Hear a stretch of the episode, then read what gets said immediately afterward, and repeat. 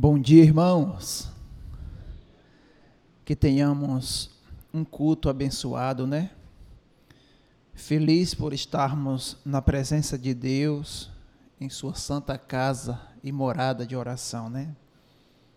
Bendito sejas o Seu santo nome.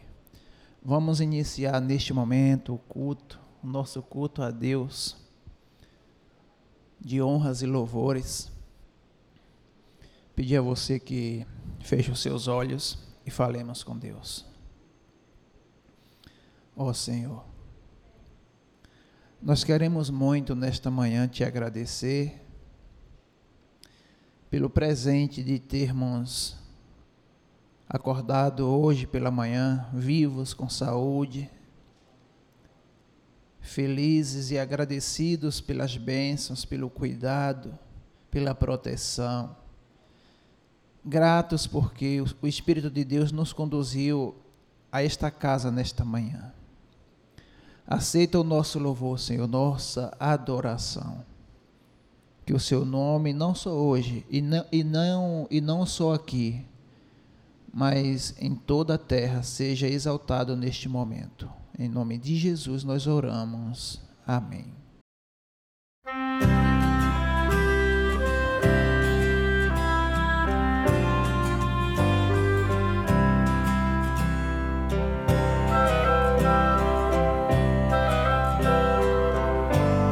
Vamos cantar junto com os anjos, com fervor.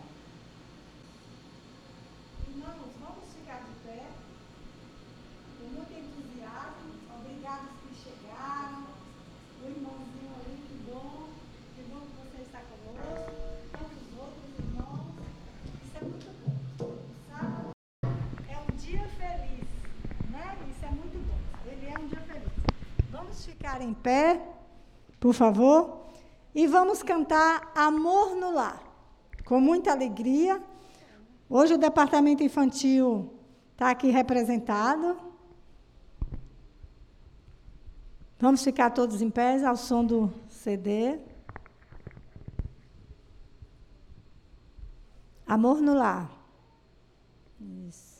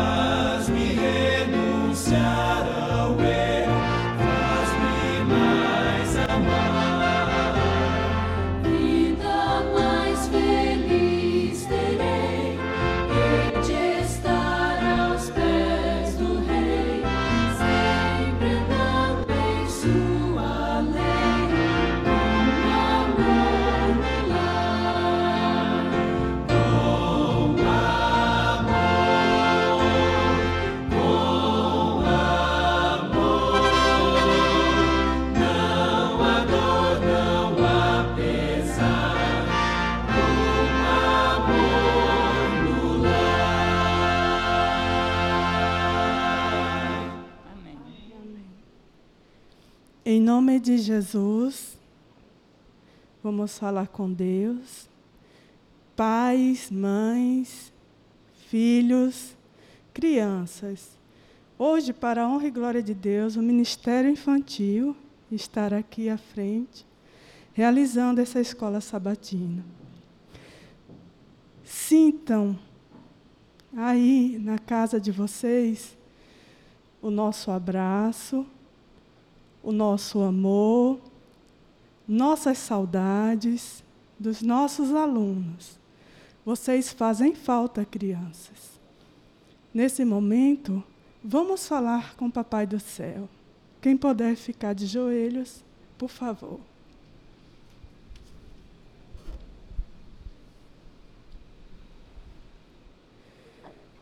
Senhor Deus e Pai, em nome de Jesus,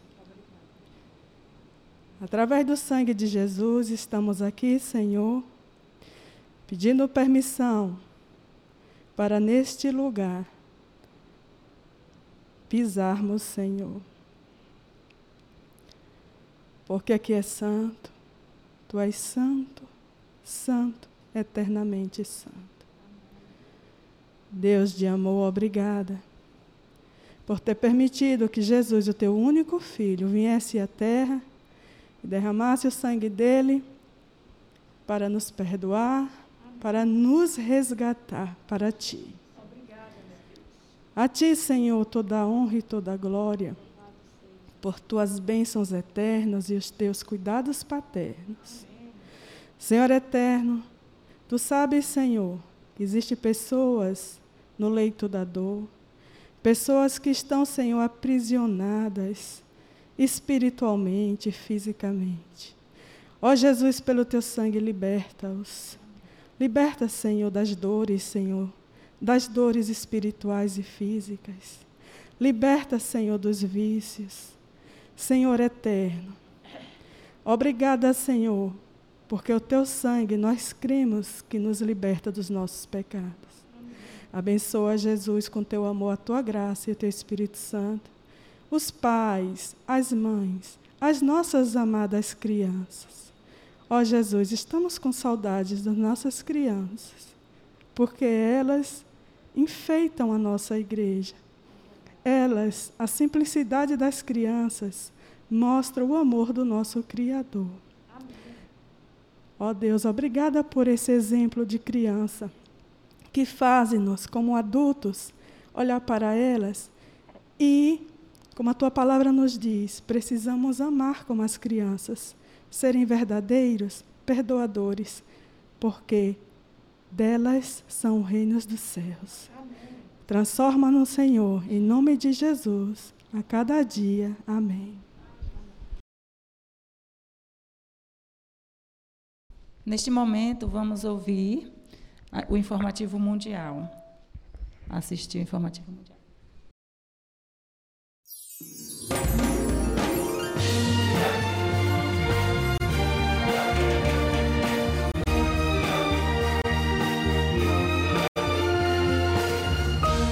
Informativo Mundial das Missões. Uma nova criatura. Andrei queria ser boxeador e treinava muito para isso.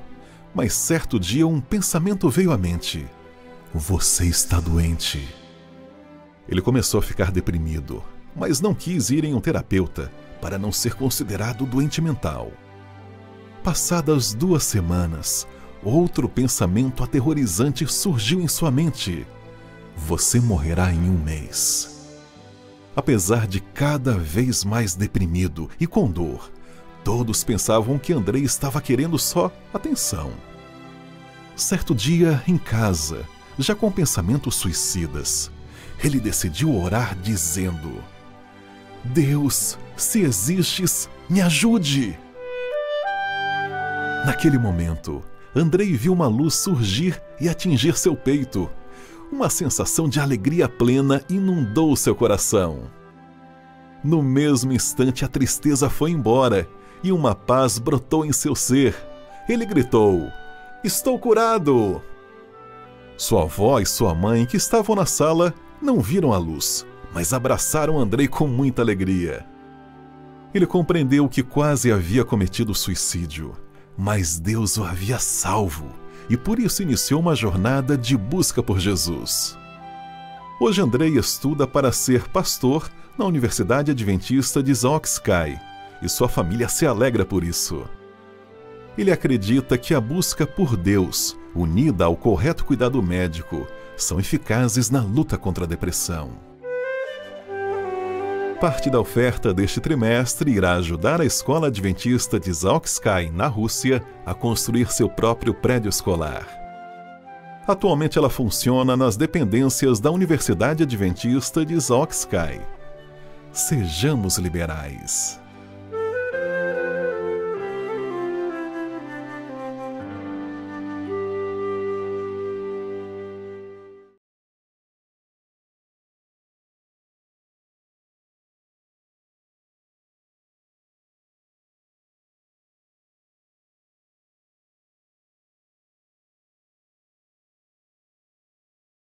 Olá, meus queridos. Um dia de paz para todos. Vamos louvar nosso Pai agora.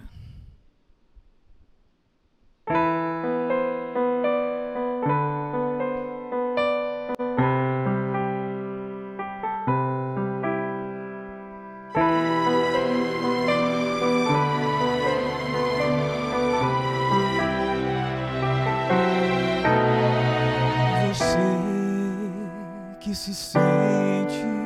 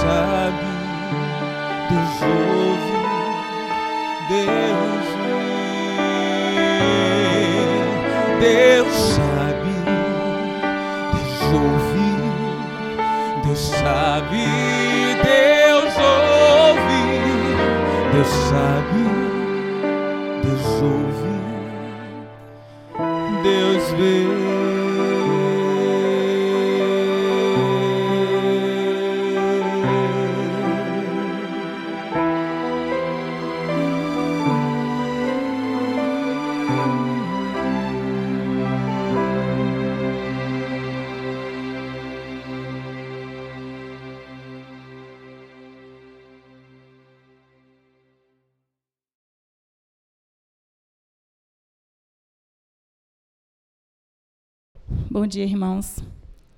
Nós preparamos a escola sabatina e a gente estava procurando um tema, né? Como nós não estamos com as crianças aqui na igreja, nós pensamos em falar para os pais ou relembrar algumas influências que tivemos quando éramos crianças. É, eu peguei a ciência, da ciência do bom viver, do livro A Ciência do Bom Viver, um tema que tem como influências do lar. Eu vou ler aqui e vou falar algumas coisas referente a isso. O lar deve ser para as crianças o mais atrativo lugar do mundo. E sua maior atração deve ser a presença da mãe. As crianças têm natureza sensível e amorosa. Facilmente se consegue agradá-las e facilmente também se sentem infelizes. Mediante uma disciplina branda, com palavras e atos amáveis, as mães podem unir os filhos ao seu coração. Realmente. Essa semana eu estava em casa e aí Evelyn acordou e eu perguntei para ela se ela queria comer. Aí eu, Evelyn, você quer comer? Quando ela acorda, ela não tem vontade de comer. Ela falou, não. Aí eu insisti, coma alguma coisa. Eu vou fazer seu café, sua comida. Que ela gosta de comer banana, maçã cortadinha. E aí eu vou fazer, viu? Vou fazer banana para você, maçã. Aí ela, não quero, não estou com fome. Aí eu insisti novamente, coma. Não! Aí gritou. Aí quando ela gritou, eu fiquei chateada e dei um tapa na coxa. Ela ficou emburrada, fechada. Aí, de, aí passou um tempo, eu não dei a comida, porque ela falou que não queria mesmo. E aí eu chamei para fazer o culto. Então tá bom, vamos fazer o culto. Vamos cantar, orar. Aí eu comecei, ela fechada, foi para o quarto, eu briguei, voltou. E só reclamando com ela, mas ela cantou ali comigo, ficou quietinha, eu orei, falei o versinho, falei com ela. E depois que terminou o culto, eu fui, fui beijá-la. Aí ela virou, né? Aí eu, tá bom. Quando Jesus entrar no seu coraçãozinho, eu vou lá para a cozinha, aí você vai lá que eu te dou um beijo, tá bom? Aí eu fui para a cozinha fazendo as minhas coisas. De repente ela chega, quietinha, emburrada. Aí eu, por que você está assim ainda? Jesus não entrou no seu coração ainda não? Aí ela ficou quietinha, ela, foi porque você me bateu. Aí você mereceu, você gritou com a mamãe, não é para gritar.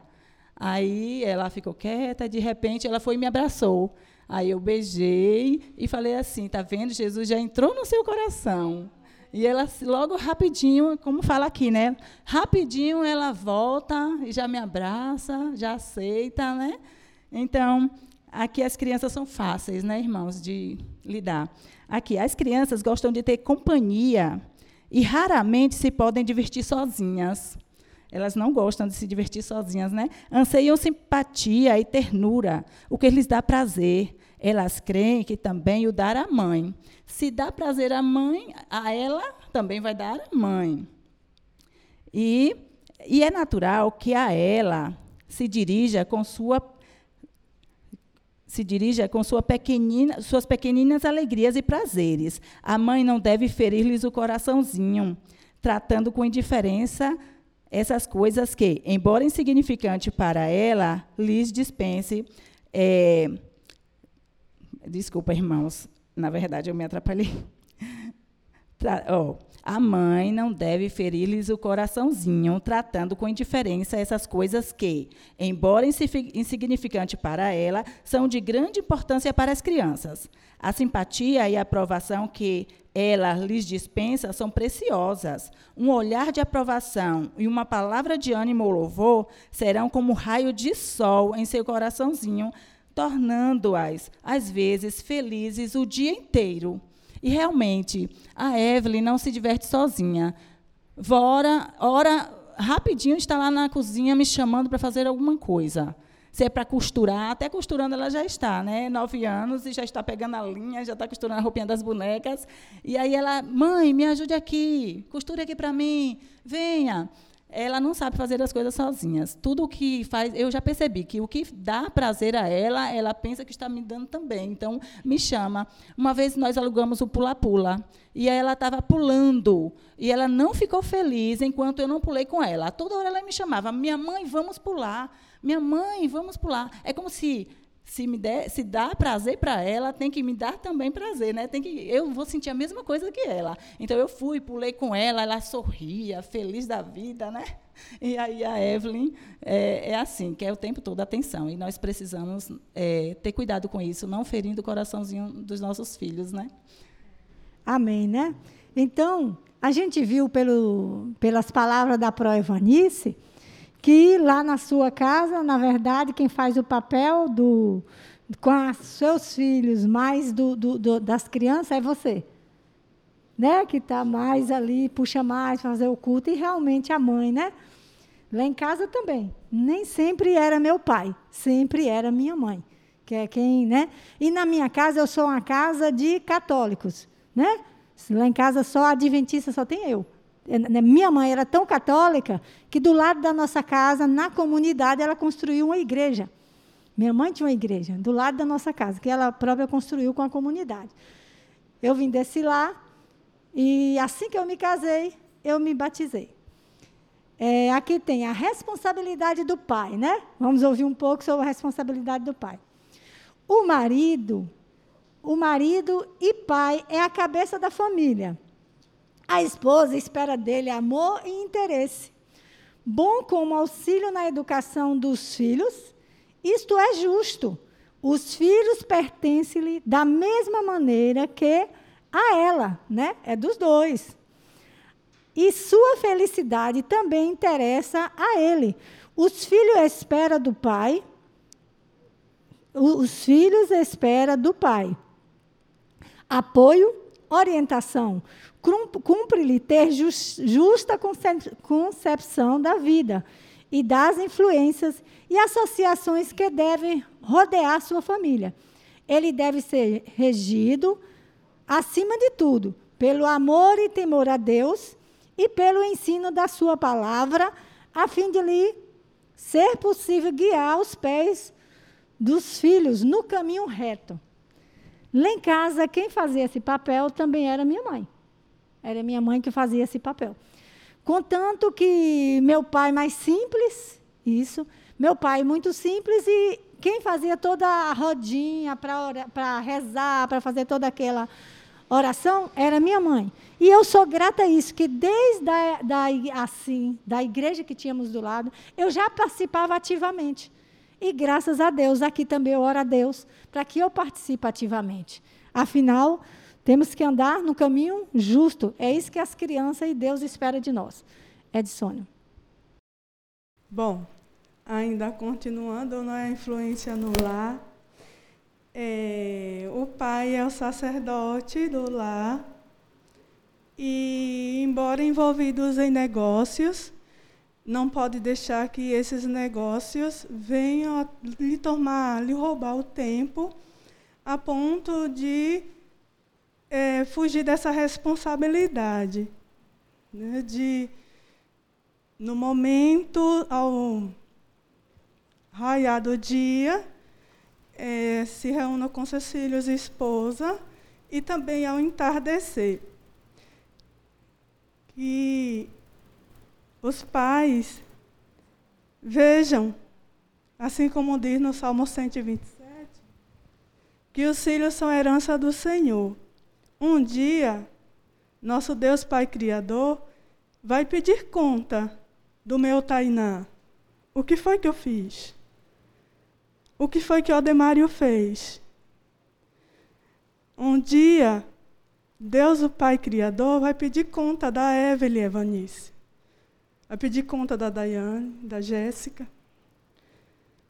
do Neto, do Zeno, de vocês, de cada filha aqui, do Anthony, Irlã, de cada filho aqui. A irmã Maria, com 14, né, Evanice? 13 filhos, irmã Maria Dinizinho. E tantos outros aqui, os pais, as mães. Então, que através do sangue de Jesus, mesmo com tantas dificuldades aqui nessa terra que passamos, que Deus sabe, Deus ouve, Deus vê, como o irmão Alec cantou há pouco instante, que tudo isso esteja nas mãos do nosso Deus Pai Criador e que o Espírito Santo de Deus venha nos capacitar a verdadeiramente cuidar dessa herança do Senhor, porque um dia, pelo sangue de Jesus, nós iremos dizer assim: através do sangue do nosso Salvador, eis aqui, meu Deus, os nossos filhos, eles são teus, são herança do Senhor.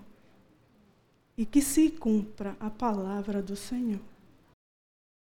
Muito bem, é isso mesmo, Edisônia. Temos a responsabilidade, sem dúvida.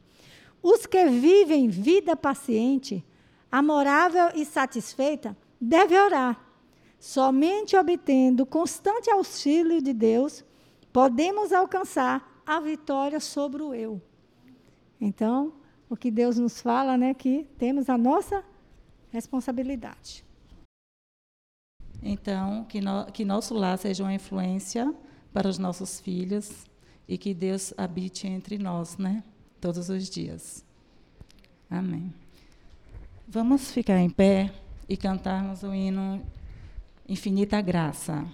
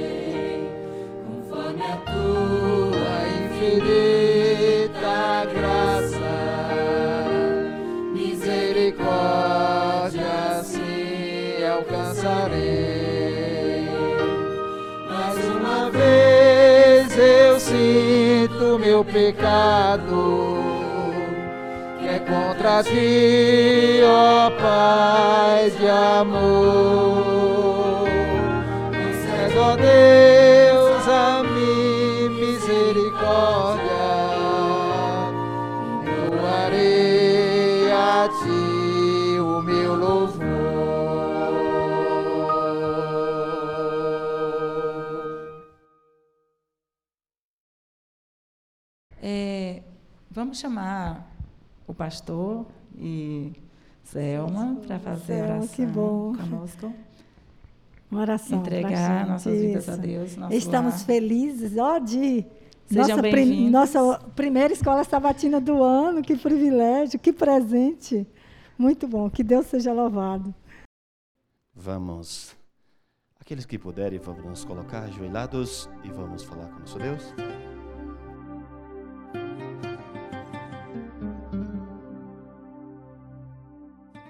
Oremos. Senhor Deus Pai amado, te agradecemos por mais um dia, por mais um dia estarmos reunidos na tua casa de oração. Agradecemos ao Pai pelo teu cuidado, pelo teu carinho para conosco. Cuida, Senhor, da vida de cada irmão aqui presente, que o Senhor possa abençoar ricamente a cada família. Pai, reconhecendo o teu senhorio sobre nós, aqui nos encontramos nessa manhã é, para aprendermos mais daquilo que o Senhor tem a nos ensinar. A escola sabatina é uma grande escola para a nossa vida. É a escola sabatina que nos leva a estudarmos, a aprendermos do teu grande amor. Usa aqui cada departamento de maneira especial nessa manhã o Ministério da Criança que está conduzindo a escola sabatina, para que as mensagens alcancem aos nossos corações. Nós pedimos a Deus as tuas bênçãos sobre nós e pedimos a continuidade da tua presença em nosso meio, em nome de Jesus. Rompe as barreiras pela força do amor. Não existem fronteiras. Bom dia, irmãos. Bendito seja o nome do Senhor por estarmos desfrutando essa presença transformadora nesta manhã. Dizem que onde tem pastor, as ovelhas não berram, né? Que são bem cuidadas. Hoje nós temos dois pastores aqui conosco. Temos o pastor Flávio, nosso pastor, né? Nos próximos anos, para a honra e glória de Deus. E temos conosco nesta manhã o pastor James, departamental da ABAC. E o pastor James, neste momento, vai transmitir a lição da escola sabatina para nós. E que o Espírito de Deus possa falar através dos seus lábios. Bom dia a todos, que a paz e a graça do nosso Deus esteja conosco, amém? Vou ficar aqui distante de vocês para poder trabalhar aqui de longe, para não a gente nos prever dessa doença maldita que é chamado Covid-19, que eu já tive o desprazer de tê-la, né? eu e a minha esposa e toda a minha família, mas graças a Deus que passei por ela, ileso eu e minha esposa, e estou imunizado, até quando ninguém sabe, segundo os especialistas, até cinco meses. Então, vamos orar a Deus que quando estiver vencendo a minha imunização, eu esteja. Acho que é bom manter a distância um pouquinho. Eu esteja é, já tomando a vacina, né? Acredito. Acredito que antes de perder a imunidade. Se bem que não é bem assim, não. Viu? Ontem, semana eu estava na, na, televisão assistindo e o camarada falou que alguns, com cinco meses, pode ser reinfectado. Alguns. Como eu sou um servo de Deus, eu, eu não vou ser nunca. Né? Então, eu acredito que estou bem imunizado para a honra e glória do nosso Deus. Queridos, nós estamos retornando de férias. Férias é uma coisa muito boa. Né? Eu não tive muito boa porque no início das minhas férias eu estava de Covid. Mas as férias dão uma renovada e a gente tem que retornar. E a gente retorna meio assim, zen, né? Hoje eu acordei, eu tenho que ir para a igreja mesmo? É, é, ah, é, hoje é sábado. E acordei ali no hotel em, em Serrinha. Mas graças a Deus que estamos aqui hoje. A lição da escola sabatina, eu não sei quantos estão com lição aí, quantos estudaram a lição, levanta aí a mão para eu ver. Muito bem. A lição da escola sabatina é, é algo extraordinário que Deus tem colocado em nossas mãos. Por quê? Porque nós temos a oportunidade de aprender, de mergulhar mais. Às vezes, só se a gente quebrar a cabeça um pouquinho para podermos entender algumas coisas na Bíblia. E nós estamos tendo o privilégio de estudarmos o livro de Isaías, que é um livro muito interessante. Mas eu queria fazer uma coisa diferente. Eu achei esse, esse texto de Isaías muito interessante e eu gostaria de ler com vocês pelo menos alguns, alguns versículos iniciais desse capítulo 7. Alguns versículos eu achei muito interessante. Talvez a gente dando uma lida vai clarear melhor, para pelo menos para aquele que não estudou, vai clarear melhor. Diz assim, ó, o livro de Isaías, capítulo 7, profecia contra Israel e, Síria, a Síria. Diz assim: Sucedeu que nos dias de Acais, filho de Jotão, que é filho de Uzias, rei de Judá, que Rezim, rei da Síria, e Peca, filho de Remalias, rei de Israel, subiram a Jerusalém para pelejar contra ela, porém não prevaleceram contra ela. Deu-se aviso à casa de Davi. A Síria está aliada com Efraim. Então ficou agitado o coração de Acais e o coração do seu povo. Só para que vocês entendam que é, aqui está dizendo no início que dois reis, né? E a, a lição diz assim: quando o nosso mundo desmorona. É, dois reis se aliaram, só que dois reis opostos, né? Aí a gente está vendo a aliança do povo de Deus com o povo, vamos colocar nossa linguagem, com o povo do mundo. O povo de Deus com o povo do mundo. É, havia um interesse por parte da Síria em derrotar o povo de Judá. Aliás, o povo de Deus sempre foi alvo do inimigo. Isso é bom que a gente reflita um pouquinho, porque às vezes a gente lê a Bíblia e a gente não para para refletir e tirar aplicações. O povo de Deus sempre foi alvo do inimigo. Só que o que é surpresa nesse texto é que havia uma divisão no reino de Israel, né? o reino de Israel com o reino de Judá, e muitos adventistas sabem disso, e havia, naquele tempo estava dividido, né? as tribos estavam dez tribos para um lado, dois para o outro, e aí, o que que acontece? A Síria faz uma aliança, porque também havia um ódio entre o povo de Israel com o povo de Judá, então faz aliança, uma aliança maldita, uma aliança maligna, para destruir Jerusalém, para destruir o reino de Judá, ou para tomar o reino de Judá. A verdade é essa. E aí, esses dois se aliam. Eu quero fazer um alerta. Cuidado com as alianças que você é convidado a fazer, né? Um dia eu estava conversando com um político da igreja e eu disse assim, olha, cuidado com as alianças. De repente o inimigo está armando uma cilada para o povo de Deus. Cuidado com as alianças. E você se vê no momento que a mão de Deus vai pesar. Cuidado com as alianças, cuidado com a sociedade com quem você faz aí fora. Né? Aliás, não é nem recomendado. Não é nem recomendado por, pelo Espírito de Profecia. Aqui está uma aliança maldita para invadir o reino de Judá. E eu vou continuar lendo porque achei interessante. No verso 3, assim, Disse o Senhor a Isaías: Agora saia tu com teu filho, que se chama o resto volverá, ao encontro de Acais, que está na outra extremidade do aqueduto do açude superior, junto ao caminho do campo do lavadeiro.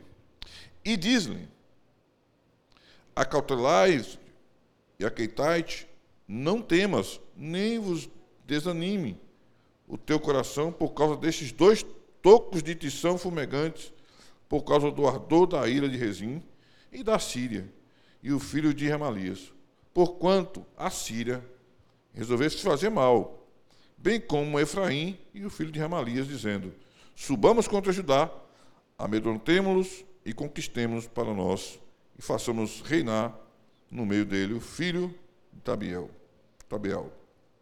Assim diz o Senhor Deus: isso não subsistirá, nem tampouco acontecerá. Rapaz, se a gente só pegar esses textos e debater aqui, não precisa nem olhar para a lição, já tem muita coisa para a gente tirar. Muito, muito, muito ensinamento. Há uma, um assédio, há uma ameaça, mas há uma promessa divina de proteção. Há uma promessa divina de proteção. Então, a lição de domingo, ela diz assim, o perigo vem do norte. Né? Há um, um, ditado no meio do, dos teologanos e no meio dos pastores que o mal vem do norte. o que é interessante, deixa eu dizer uma coisa para vocês. Eu fui pastor no norte, mas não no norte do, não no norte do país, mas no norte do, da Bahia. E quando a gente chegava no concílio, o pessoal chegou o norte, o mal vem do norte. Então, quando tinha um, um concílio, a gente era o norte aqui era, era é, é, Juazeiro, né? E Juazeiro é uma potência, é uma potência evangelística muito grande. Se vocês não sabem, Juazeiro é o berço do evangelismo. É como Araci é ou era, né? Tem que voltar a ser. Araci era a potência. Araci tinha duas potências. Araci era potência no quesito lição de escola sabatina e Araci era potência em evangelismo. Era ou não era, cara? Era potência e evangelismo. Araci era, quando chegava nos concílios, que chegava o pastor de Araci, todo mundo já esperava ele dizer quantas pessoas e quantas lições de escola sabatina tinha feito, porque era potência. Araci não perdia para ninguém. Hoje Araci perde, e perde muito feio para. Pra... Eu falei aqui um dia, você lembra, Ferreirinha, que um dia eu cheguei aqui no, no treinamento e disse, vocês tomem cuidado, porque a, a, o, o, Serrinha está começando a se despontar e está dizendo que vai ser campeão em tudo. E, infelizmente, isso aconteceu, felizmente, não sei. Isso aconteceu que Serrinha acabou é, atropelando o Araci. E Ribeira do Pombal também. Mas, voltando ao norte, o Malvin Norte, o norte era um lugar que, que quando a gente chegava no concílio, quando eu chegava no concílio, é, antigamente era Ronaldo, quando o pastor Ronaldo chegava no concílio, todo mundo já temia. Ronaldo vem com. Tudo acontecia aqui em Araci. E aí, de repente, chegava eu no concílio e veio um camarada do, do, norte. Aí, o mal vem do norte. E aí, é, uma contra, um contra, é uma coisa que, que é um contrassenso, porque diz que o mal vem do norte e quando ia ver, as bênçãos estavam no norte, né? As bênçãos estavam no norte. Então, se você analisar bem, a, a, até o povo de Deus estava no norte. Né? E eles o mal vem do norte, porque o mal, eles estão se referindo ali à Babilônia, né? aqueles povos que vinham destruir o povo de Deus. E aí, quando se diz assim, quando se estava no, no, no, no Salt, os caras tinham medo de ser chamado para o norte do país. Porque o norte do país era muito puxado, muito puxado, mas o norte do país era onde mais batizava, onde mais crescia, é o norte do país, e ainda tinha açaí, né? Ainda tinha essa coisa boa. Ainda tinha açaí. Então, o mal não vem do norte. Isso é um, um jargão que perigo vindo do norte. Até que a lição fez isso. Aí a gente conhece muito bem, nós já estudamos aqui, já lemos aqui a história, que diz que eles se uniram, né, eh, para querer destruir é, o povo de Deus. É, mas o, o que, que a gente pode tirar de lição, a gente pode extrair nessa, nesses versículos de 1 a 9, o que, que a gente pode tirar de lição? Né? Porque quando a gente lê de 1 a 9, nós percebemos um conchavo e a gente percebe também uma promessa. Eu gostaria de você pensasse agora e participasse comigo. Qual foi o momento da sua vida que você sentiu medo? Porque você olhava para trás e não via a solução para o seu problema. Porque não adianta a gente ficar aqui estudando a história de Israel, que já é conhecida, e sem a gente parar e analisar o que é que Deus quer falar comigo nesta manhã em relação à lição, ou quer falar durante a semana em relação à lição. Porque uma coisa que me preocupa com o estudo de lição, queridos, é que às vezes as pessoas elas têm a preocupação de ter o conhecimento, mas não ter aplicação do conhecimento e nem extrair a aplicação para a sua vida. Então, entenda uma coisa, que eu sou o homem da área, posso falar. O estudo da lição não é só para que você tenha conhecimento. Quando você vai para uma faculdade, você vai estudar, você não é só para obter conhecimento por puro conhecimento. É porque você vai se formar em alguém para servir a comunidade ou servir ao próximo, ou ser útil para o seu país. Colocar em prática aquilo que você aprendeu. Viver aquilo que você aprendeu. A lição nos dá essa possibilidade de aprendermos e extrair lições para a nossa vida cotidiana como cristão. Ou melhorando a vida das pessoas na pregação do Evangelho, ou servindo o ser humano, ou crescendo espiritualmente.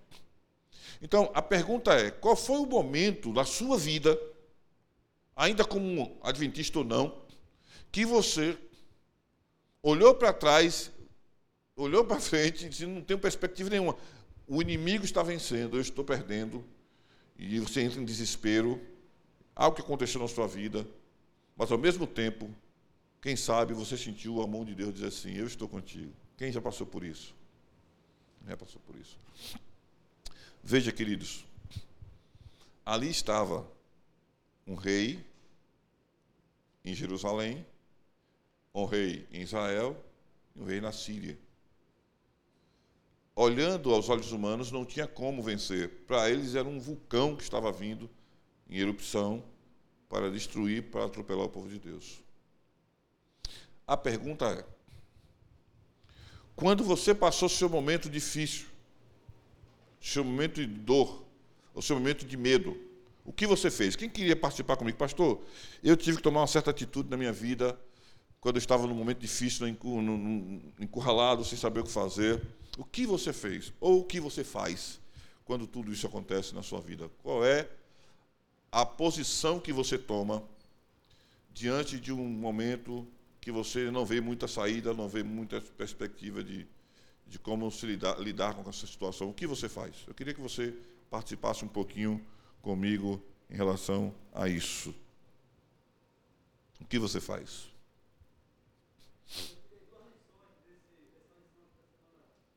Sim.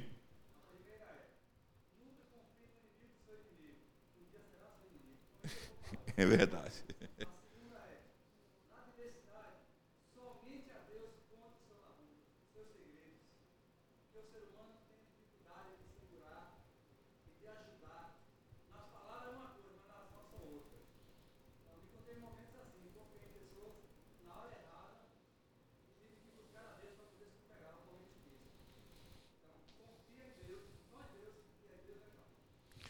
Muito bem. Mais alguém?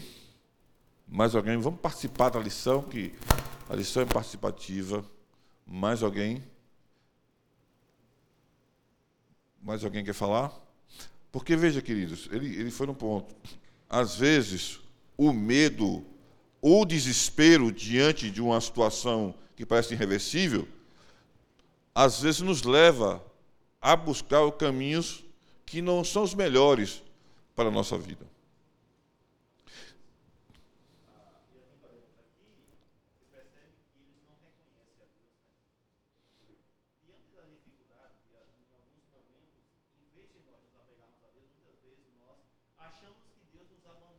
Aham.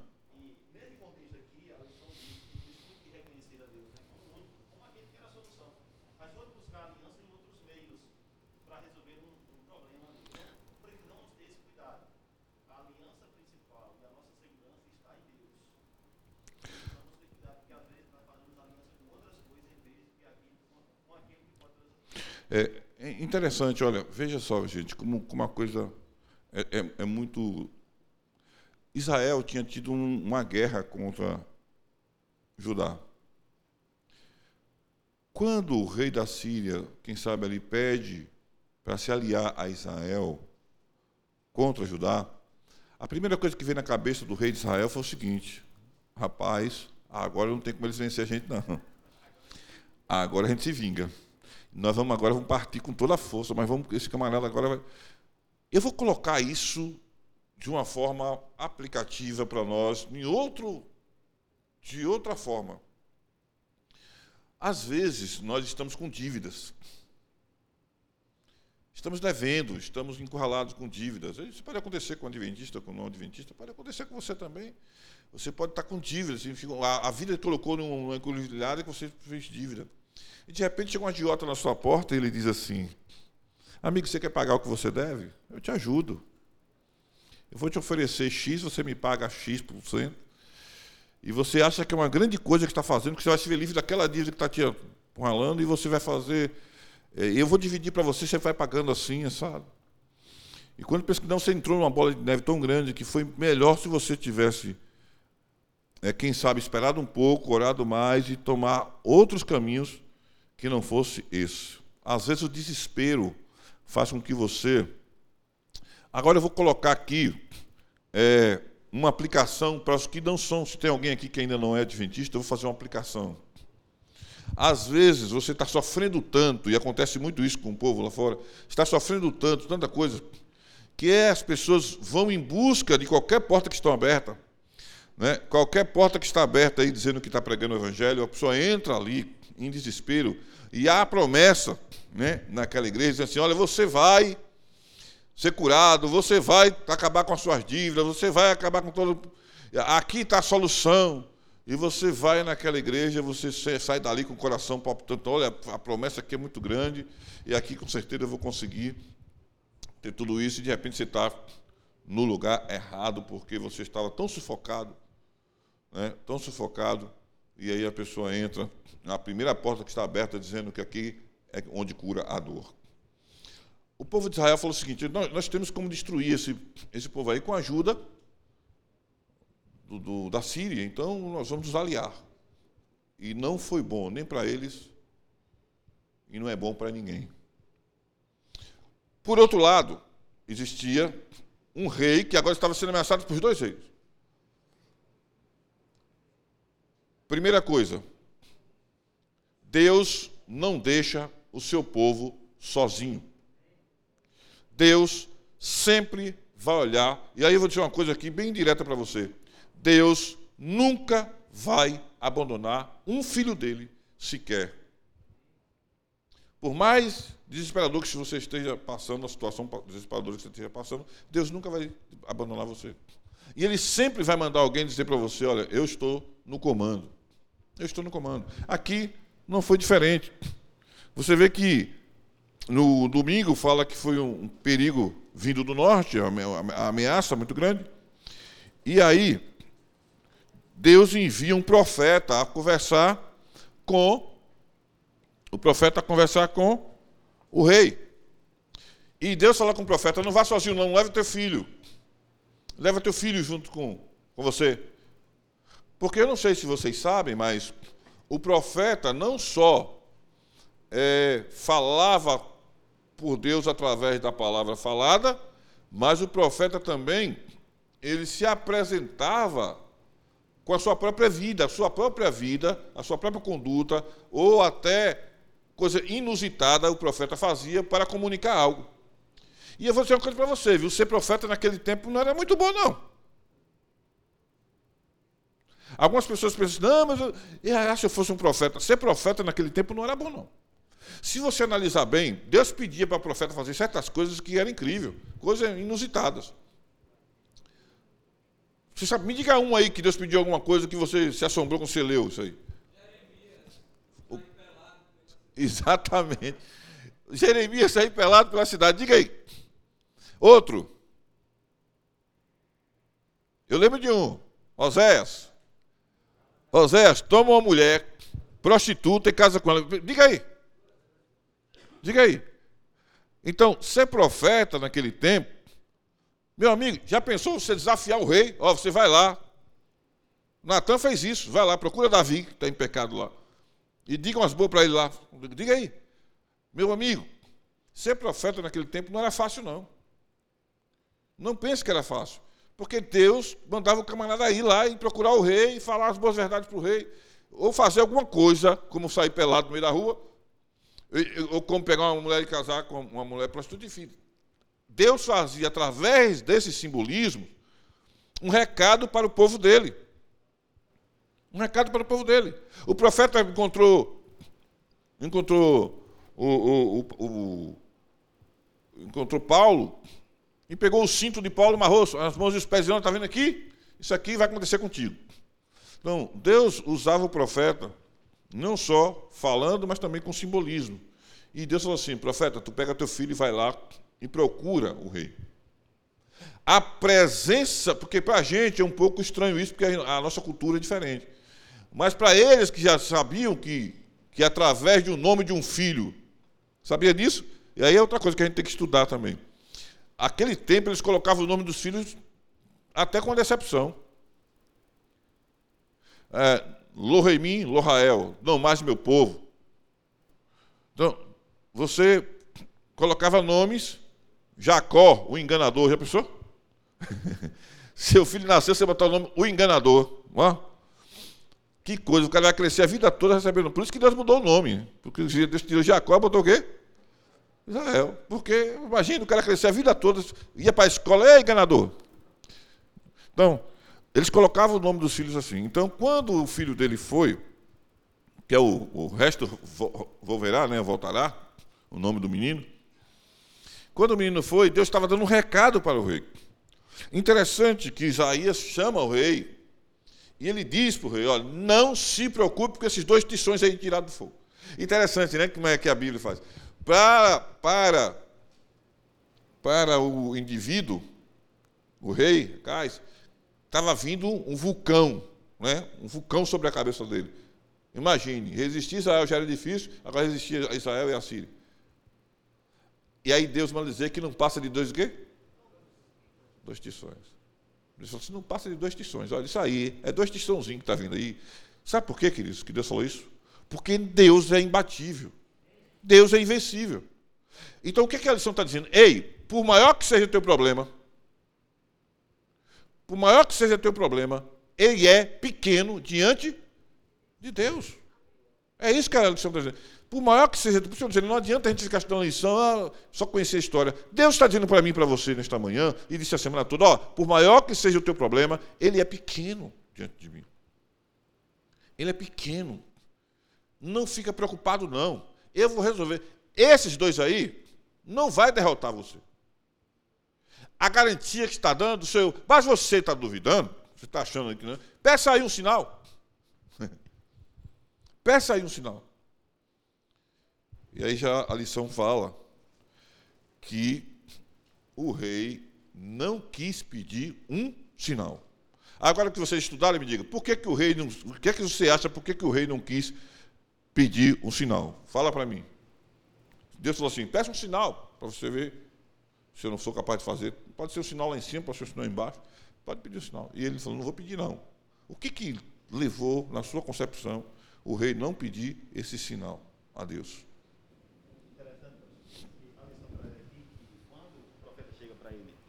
e fala, o, pro... o profeta.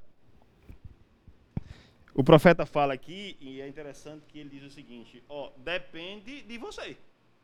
É a sua decisão, está nas suas mãos. Agora você. Você quem sabe quando ele traz lá. E aí, eu, eu grifei dois pontos na lição aqui que eu achei interessante. Ele diz que é, indo aqui para outra parte, ele diz assim: esse foi um dos maiores apelos à fé já feita a um ser humano, né? E é interessante que a lição lá embaixo diz que o rei fechou e trancou a porta do coração a fim de excluir a fé. Então, ele teve a oportunidade. Mas o que foi que ele fez? Ele disse: Não, eu não quero, não, eu vou continuar. A decisão minha. Então, muitas vezes, algumas decisões nossas, e quando Deus faz apelo a nós, e nós não. Quantas vezes eu, eu lembro, eu estava uma vez na igreja do IAN, eu ia, no primeiro, eu, eu tinha feito o vestibular de teologia e estava indo fazer, estudar. E a aula começava na segunda-feira, sexta-feira eu tomei uma decisão de desistir do curso. Só que eu fui ao IAN, eu não sabia que o IAN só funcionava até meio dia. Eu disse o seguinte, eu vou desistir desse curso. E na sexta-feira à tarde eu fui até o IAN para pegar o dinheiro que eu tinha pagado, eles iam me passar uma parte. Quando eu cheguei lá no financeiro, alguém disse assim, ó, o financeiro só funciona até meio dia. E eu voltei chateado e fui para o quarto onde eu estava chateado. E fui para a igreja no sábado de manhã chateado, porque eu queria ir embora, eu não queria mais estudar teologia. E no sábado de manhã eu sentei no último banco da igreja do IAN e é, como o culto lá é primeiro, sobe o pastor Flávio, que hoje é presidente lá da, da PEC, para pregar. E ele pregou uma mensagem, e eu lembro dele dizer assim: Você que está aí no último banco, olhei para um lado estava eu. Ele disse: Quem disse que ele. Que quer desistir? Ele Quem disse para ele eu quero desistir? Muitas vezes Deus manda mensagem. E naquele dia eu saí do culto vibrando, e na segunda-feira eu estava assistindo aula. Muitas vezes Deus fala conosco e às vezes nós saímos chateados com Deus. O problema, Flávio, eh, quantos minutos nós temos aqui, hein? Já terminou? Pode ir? O problema, Flávio, é que é o seguinte: é que nós somos também imediatistas. Se você analisar aqui, quanto tempo Deus deu para destruir Efraim? Deus mandou o profeta dizer quanto tempo? Ó, Efraim, daqui a 65 anos, vai deixar de existir. Você falou, aqui na Bíblia. A, a lição não explorou esse nome, mas eu explorei. 65. Rapaz, peraí, esse, esse profeta está doido. O negócio está vindo agora. A guerra está vindo agora. Eu não me preocupo, daqui a 65 anos Efraim vai deixar de existir. Aqui. 65 anos. Aqui eu vou ler para você. Mas a capital da Síria será Damasco, e a cabeça de Damasco, Rezim. E dentro de 65 anos Efraim será destruída e deixará de ser povo. Aí o camarada pensa, para que profeta é? Está dizendo que daqui a 65 anos ainda. E daqui para lá eu já morri. Né? Nós somos imediatistas demais. O ser humano quer aqui agora. Você pede uma coisa a Deus e você quer agora. E Deus está dizendo, tenha calma, é no meu tempo. Nós não sabemos esperar Deus agir, irmãos. É um defeito que nós temos. Nós temos que aprender a esperar Deus agir. E Deus agir no tempo dele. Ele só está dizendo assim: confie. A promessa para o povo de Deus no passado é a promessa para nós hoje. Exato, exato. A gente precisa aprender isso. Deus está dizendo: eu vou agir no momento certo. Deixa comigo. Ele vai deixar. Esse povo não vai existir, não. É um tiçãozinho que vai vir aí, mas não vai vencer você, não. Deixa comigo. Qual foi a decisão do rei? Atendeu o apelo de Deus ou não?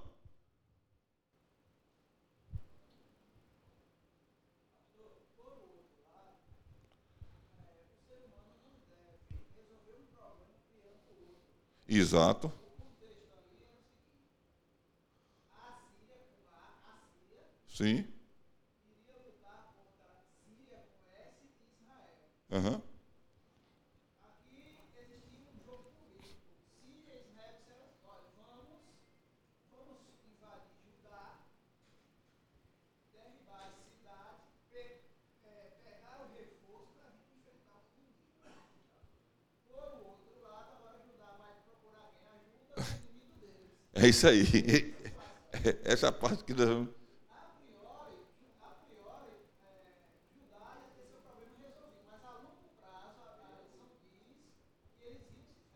Ferrar.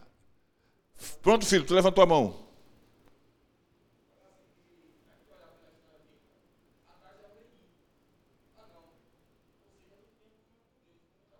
Aham. Uhum.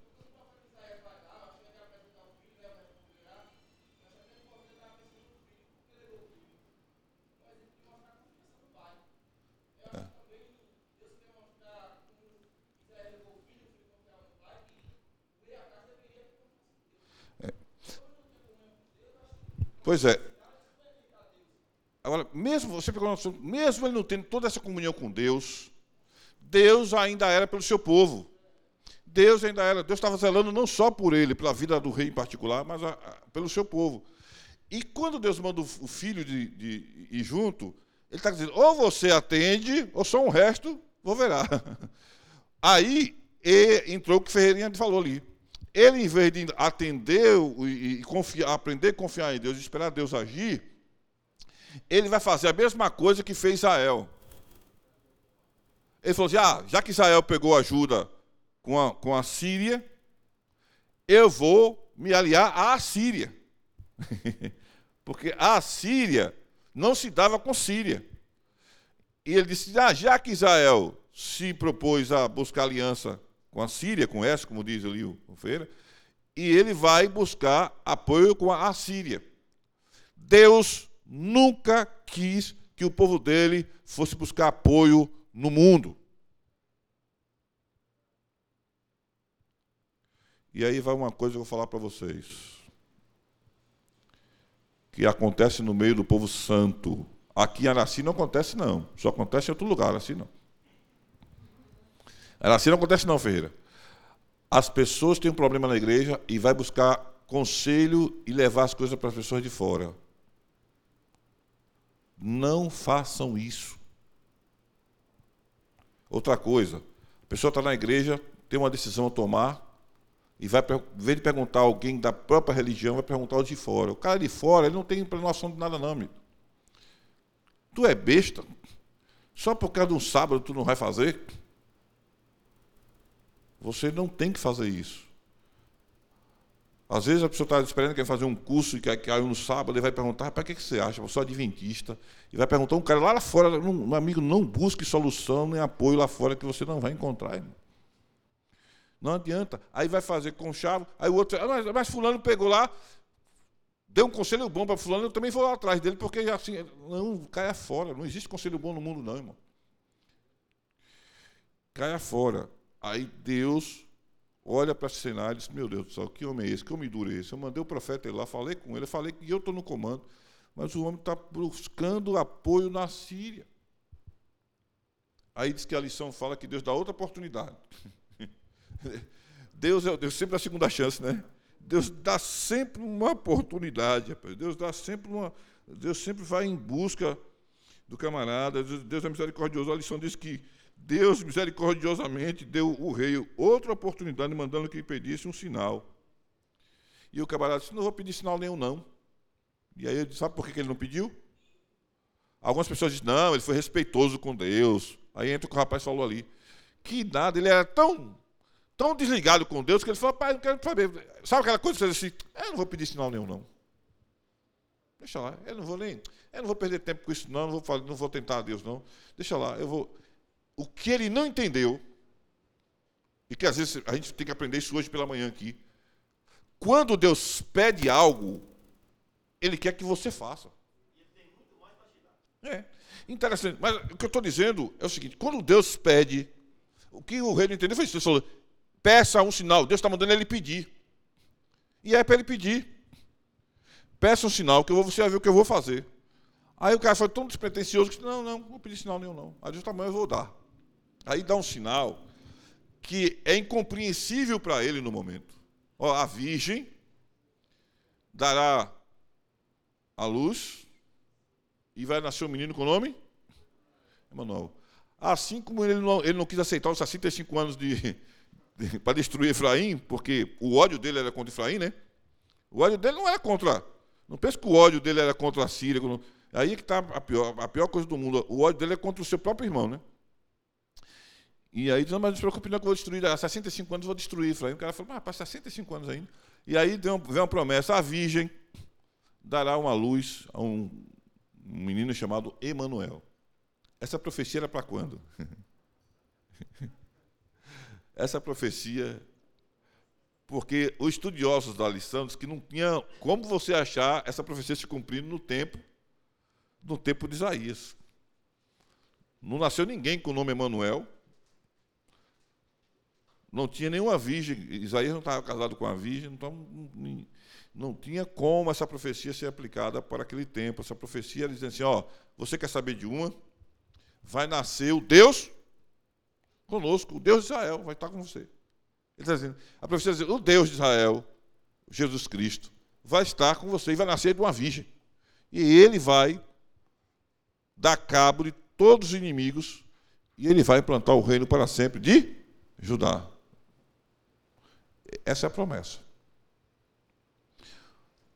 Só que o rei preferiu buscar apoio lá fora no mundo. Queridos, eu disse que a gente tem que fazer aplicações para o nosso tempo, para hoje. Não adianta ficar preso ao passado. O passado já passou. O erro do, o erro do rei já foi feito. A gente tem que parar e pensar: o que é que eu estou fazendo? Diante dessa descoberta que eu estou fazendo. Diante da leitura que eu faço e vejo os erros que foram cometidos pelos dois, por Israel e, pelo, e por Judá de buscar apoio na Síria e na Assíria, de não confiarem no poder de Deus, na intervenção divina. A minha filha estava lá desesperada porque terminou o odonto. E lá em não é porque não tem, não tem, não tem o mestrado na área que ela quer no sábado, só cai no sábado. E ficou lá desesperada, chorando. Espere em Deus. Deus sempre dá um jeito. Vai orar. Aí minha esposa falou, vai orar, vai buscar a Deus. Enquanto isso, vai fazer outra coisa. Deus sempre vai abrir a porta. Uma pessoa com 22 anos de idade. Deus sempre vai abrir uma porta para você fazer um mestrado, e de repente, quando você olha para trás, Deus vai entrar em providência. O problema é que eu queria que nossos filhos tivessem a fé que a gente tem. De saber esperar, saber que Deus vai entrar em providência. Tenha calma, 22 anos, Deus vai chegar, vai abrir uma porta e você vai fazer o seu mestrado no momento certo. Aí contei a história de Nilza, que fez um, um após, onde não tinha forma nenhuma para fazer. Eu lembro como hoje a gente é recém-batizado, indo procurar o pastor Ayrton Killen, eu e Nilza. Ayrton Killen era, era o ministério jovem da, da União. Tinha acabado de pregar num sermão, e nós chegamos perto dele, aí a Nilza falou assim, a gente é recém-batizado, queria uma, fazer uma pergunta para o senhor. Todas as minhas colegas estão fazendo pós, eu preciso fazer uma pós e a aposta cai no sábado. Eu posso ir fazer uma vez no sábado, no mês? E Ayrton Kille, que hoje é o presidente da divisão, olhou para ela e falou: não, não faça, não faça não. Não caia nessa, isso é cilada do diabo. No momento certo, Deus vai abrir uma porta. E no momento certo, Deus abriu a porta no IAN e ela fez a pós dela no IAN. Então, às vezes, nós somos imediatistas demais. Diante do, do, da dívida, diante da doença, diante do que for, a gente começa a querer buscar soluções onde não existe. Um dia, e aí eu vou terminar por aqui, que eu tenho que correr ali na outra igreja. Um dia, eu vi algo acontecer com um adventista que eu nunca acreditei que um dia eu ouvi fazer isso. Alguém, não vou dizer quem foi, estava em desespero diante de um problema muito sério e orava, orava, não via a resposta de Deus. Ouvia, não, não entendia. Sai um dia e vai buscar no Espiritismo a resposta e lá, segundo ele, encontrou. Sabe onde é que essa pessoa está hoje? No mundo, nem no Espiritismo, e nem na igreja mais. Às vezes, o desespero faz com que você vá buscar respostas em outros lugares e você vai se decepcionar. Porque Deus não estará contigo. A promessa de Deus é: espere, ore, entregue a mim, se consagre e o mais eu farei. Meus queridos, muito obrigado. Nós vamos, eu vou é, tem que correr na igreja de Coqueiro, que eu prego lá, e vou apresentar o pastor de Coqueiro. A lição foi muito rica, a lição é para a gente estudar em casa, que é só para a gente repassar. Mas deixa eu fazer uma coisa aqui. Eu queria convidar a minha esposa que viesse aqui à frente e convidar também um casal, que eu, como administração, faço parte da administração da, da BAC, tenho o privilégio nesta manhã de apresentar aquele que será o pastor de vocês, pelo menos por um grande período. Não me pergunte quanto tempo não, que eu não sei. Vem aqui minha esposa, eu não fico sozinho aqui, e vem o casal também, trago o casal junto, minha esposa. É, vocês sabem que a igreja é muito dinâmica. A igreja é dinâmica. Aí você pode perguntar, pastor, por que o nosso pastor foi embora com um ano só? Não me pergunte nada. A igreja é dinâmica, é assim que a igreja funciona. Às vezes estamos aqui, hoje eu estou aqui falando para vocês, pode ser que segunda-feira, ou terça ou quarta, eu não esteja mais aqui na BAC. Né? O chamado pode vir, e o chamado quando vem, a gente tem que dizer sim. Porque na hora que a gente está lá no salto estudando, a gente diz assim, eu vou para onde Deus mandar. E quando a gente entra na obra, a obra diz assim: você é da obra. Pode ser aqui, no Afeganistão, qualquer lugar. Se chegar o chamado, você tem que ir. O pastor não pode estar renegando o chamado. O pastor Benivaldo recebeu um chamado para o norte. E eu disse a ele, eu falei com ele, parece que estava brin falei brincando e deu certo, porque eu sou coordenador da região, ele ficava, fazia muito vídeo, né? E quem faz muito vídeo, o povo de fora começa a ver, esse cara fala direitinho, fala bonitinho. E um dia alguém ligou para mim e perguntou: quem é esse rapaz que fala bonitinho aqui no vídeo? Um cara lá do norte. Ligou para um amigo meu e o amigo meu ligou para mim. Ele disse: rapaz, é um menino lá de Araci e tal. E aí o norte falou assim: eu vou chamar. Ele, é, ele fala direitinho, bonitinho, eu vou chamar ele para cá. E aí levou ele. Né? E ele foi. E aí nós sentamos e nós oramos e nós buscamos uma solução para Araci, uma pessoa para Araci que encaixasse no perfil que nós sonhamos para a igreja de Aracice e com certeza a gente ora a Deus e nós entendemos que é o sonho de Deus também, né? É o sonho de Deus. E a gente sempre entendeu, entendemos, nós sempre entendemos que Araci é um lugar de um potencial muito grande, né? é, um, é, um, é um, é um celeiro de evangelistas, é, é um povo que tem compromisso com a pregação do Evangelho. O Araci é um marco na nossa união. união vocês têm alguém da União que é daqui de Araci, que é o, que é o tesoureiro da União. Araci é conhecido em São Paulo. Né? É, então, assim, Araci tem um, um nome na, na, história da igreja. Tem homens aqui dessa igreja que estão no marco da história adventista. Então, assim, é um celeiro de pastor, né? Nós temos aí Florisberto, nós temos aí o Gedson, temos outros aí que a gente já ouviu falar, os famosos daqui da Araci. Então nós pensamos em alguém que fosse alguém raiz, eu quero que vocês entendam que eu estou falando alguém raiz, e vocês vão entender porque alguém raiz é alguém que é da própria região. Né? E se vocês, eu estou apresentando para vocês o Flávio Matos, que é o pastor que vai ficar aqui com vocês um período de tempo, que é um pastor raiz. Ele vem aqui de ali do Jorro, natural do Jorro. É um pastor que conhece a região. O pastor Flávio Matos, é, ele tem, é, foi formado em 2016, não é isso, pastor? Eu até botei uma colinha aqui.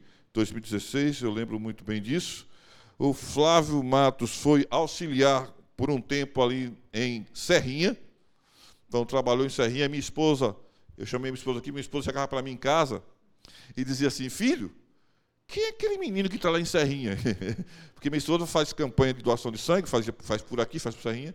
Eu falei: Quem? Não, um menino está auxiliando o pastor Gelion lá. Aquele menino é bom, viu, filho? Tem que chamar aquele menino. Era Léo, né? Era Léo. Léo, tem que chamar aquele menino, aquele menino é bom. Aí eu ficava me mandando eu chamar o menino. Eu ele não trabalha comigo, não, filho. Ele não trabalha comigo, não, ele trabalha com o pastor mas eu vou ficar de olho nele. E aí um dia teve um, um, um teve um, um campuri, e aí eu fiquei mais encostado com ele, conversando e tal. Eu cheguei pastor eu falei, pastor mas a gente tem que dar uma chance esse menino aí. Esse menino é bom, viu? Minha esposa fala muito bem desse menino, que esse menino é fera. E aí, ele falou assim, ó, cola nele aí, vê se o cara é, é bom mesmo. Ele não está no seu quadro, porque não estava trabalhando comigo. E aí eu fiz um teste com ele, falei, Flávio, preciso que você dê um pulo lá em, em, em Alagoinhas, tudo é teste, eles não sabem, né? vai lá em Alagoinhas e me substitua. Eu vou lá, eu ia pregar lá e você vai pregar no meu lugar. E o povo da Alagoinhas é nojento, de chato, viu? E, pastor, você não vem porque ele não está mandando no meu lugar aí. E ele vai me substituir. E aí, quando o pessoal ligou, pastor, o menino é bom. Tá, então, está na hora da gente aproveitar o menino. E aí, ele foi chamado para trabalhar em Euclides da Cunha, aonde o vento faz a curva, lá embaixo. Euclides da Cunha Olha lá. Ela ali, Euclides da Cunha, na divisa com Ibó, Abaré e Pernambuco. Euclides da Cunha. E ele deu conta do recado, Euclides deu ou não deu? Deu. Deu conta do recado, Euclides da Cunha. E aí nós pensamos em alguém, em um perfil amigueiro, alguém que fosse uma pessoa muito bem relacionada, muito bem amigo, e, e Flávio tem essa característica de ser uma pessoa amiga. E nós pensamos em alguém que tem um, um, vigor evangelístico muito grande, que tem paixão pela missão, é apaixonado pela missão, e aqui tem que voltar a ser o topo. Né? Aqui tem que voltar. A, há poucos dias eu passei com, com alguém na porta de Araci, alguém da União, e fez a pergunta: aqui é a terra de. É a terra de William? É, a terra de William. Aí ele falou assim, ele é do sul, né? Ele disse, rapaz, esse Araci é famoso, viu? Araci diz que é campeão em lição, é campeão não sei de quê, é campeão de batismo. Eu disse que foi. É tão ruim você dizer isso, né? Foi. Foi. Aí ele disse, é mesmo, rapaz? Perdeu tudo isso. Está perdendo, mas a gente vai recuperar. Na divisão, ficaram assim, né? Dividiu o distrito, ficou meio assim, meio meio perdido assim, diminuiu também o distrito, ficou meio assim. Mas quando a gente fala em Araci, nós falamos os dois Araci, nós estamos falando de e Araci. Coqueiro e Araci. E aí nós estamos aqui apresentando para vocês um menino guerreiro, lutador, raiz, sem vaidade, simples, sem vaidade, simples, e que vai junto com vocês fazer um grande ministério nesse lugar, porque ninguém faz um ministério sozinho. Ele precisa da ajuda de vocês, ele precisa da ajuda da liderança da igreja, e ele não está sozinho, ele está com Edselma Souza. Só que eu não sabia que Edselma não era Matos. Flávio Matos, eu achei que era Edselma Matos, mas Edselma Souza. Você, você casou aqui nessa igreja? Aí, ó, casaram aqui, ó.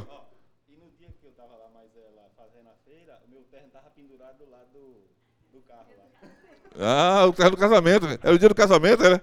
Olha aí. Então, o final de semana, casou aqui, então Deus já tinha preparado tudo, né? Ele casou e vai voltar para aqui para ser pastor.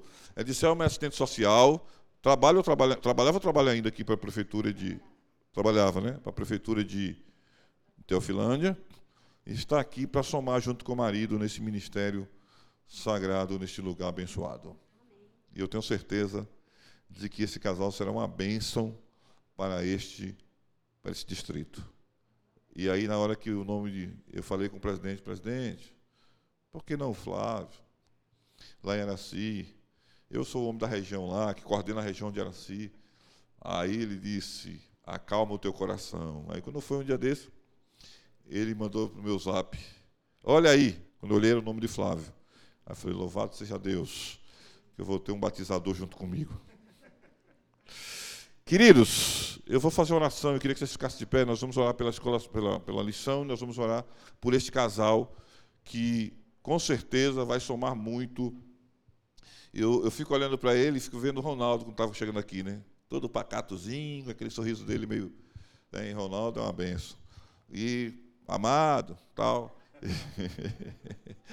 e chegou aqui todo pacato, ninguém dava um conto para o Ronaldo, e o Ronaldo fez o que levantou o nome de Araci, colocou o nome de Araci lá em cima. E eu tenho certeza de que Flávio vai fazer a mesma coisa. Ferreirinha, Ferreira, ajuda o Flávio aí. Essa liderança vai pegar junto com o Flávio. E eu tenho certeza que Flávio vai ser, vai fazer um grande ministério aqui. Vamos orar? Oremos. Grandioso Deus, grandioso Pai, louvado e engrandecido seja teu santo e poderoso nome. Muito obrigado a Deus por tudo que o Senhor fez e faz pelo teu povo. Estudamos a lição nesta manhã, recapitulamos a lição nesta manhã, porque estudamos durante a semana. E nós tiramos lições, ó Pai, para o nosso crescimento, para não cometermos os erros que alguns reis cometeram no passado.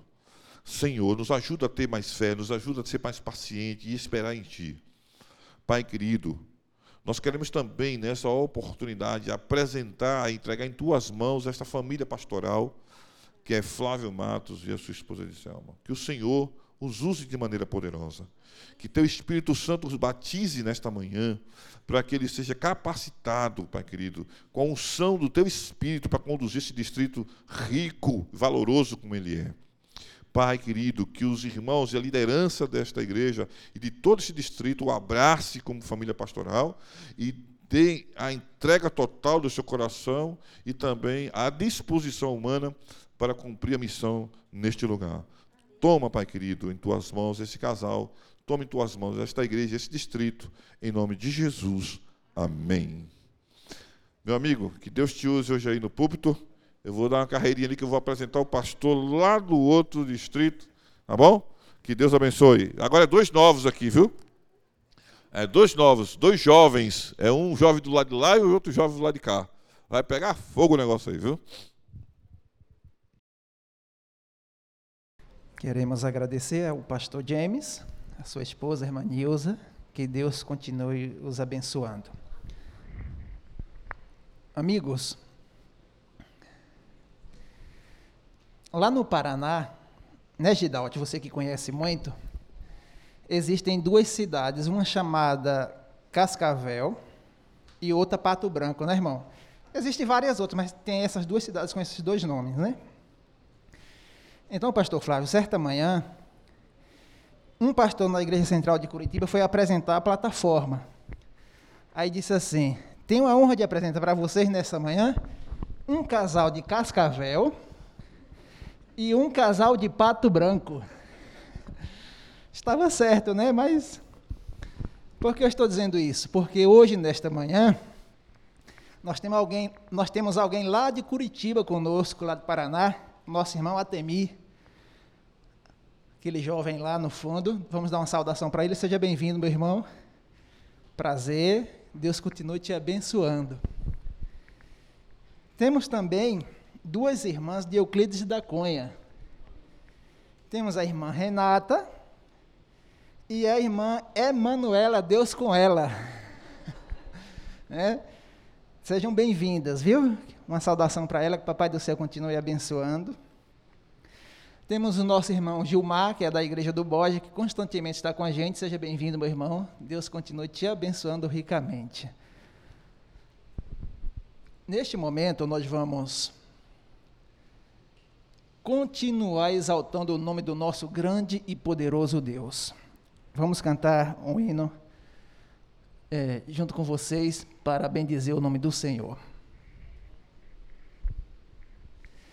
Quanto aos demais irmãos, sejam bem-vindos. Aqui é a casa de vocês, né, irmão Túlio? Casa do Pai de vocês, sintam-se à vontade e abraçados pelo Espírito de Deus.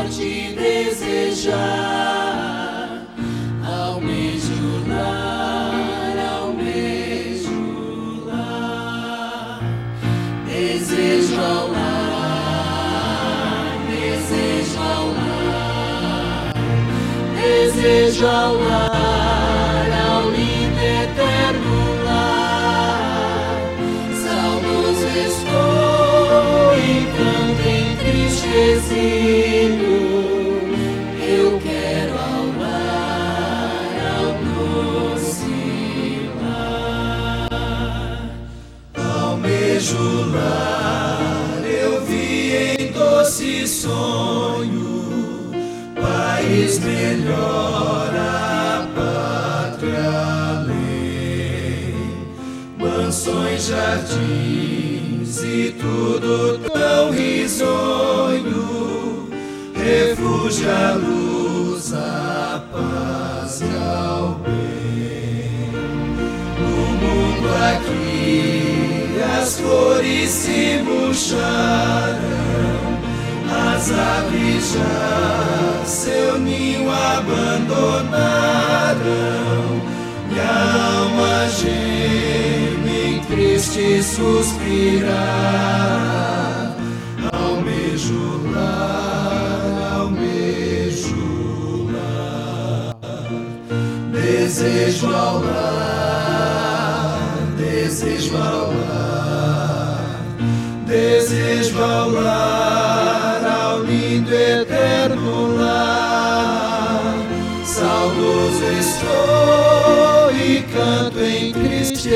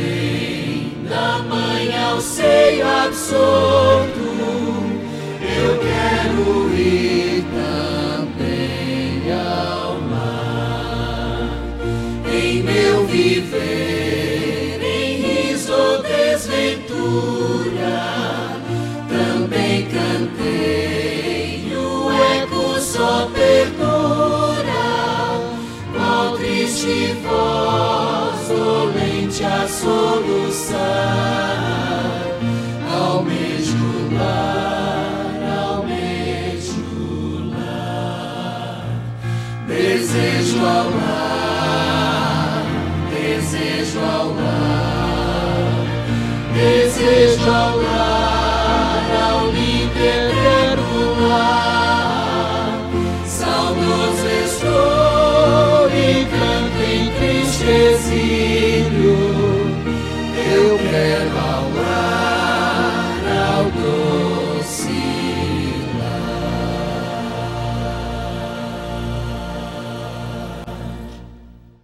Amém. Esse é o nosso sonho, né?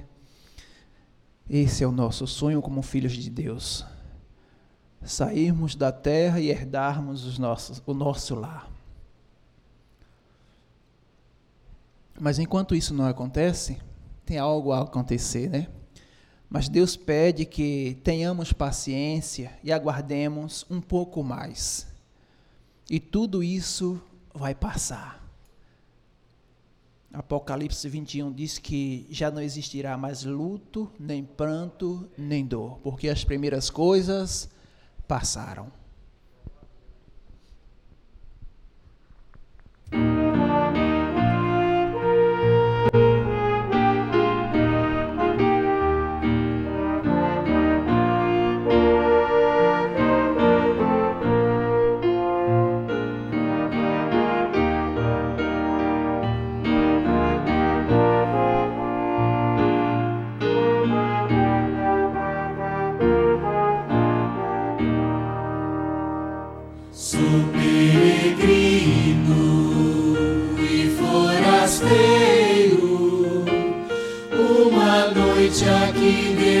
Demora e nada mais.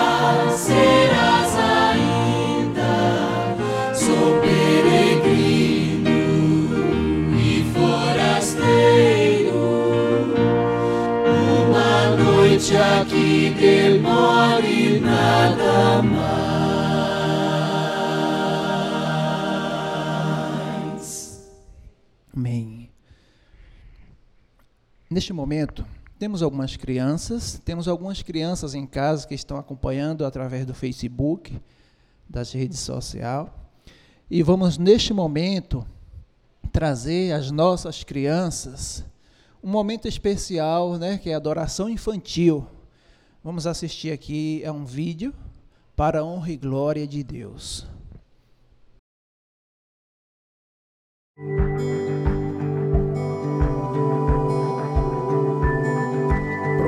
Provai e vede. História de hoje: performance de apenas uma música.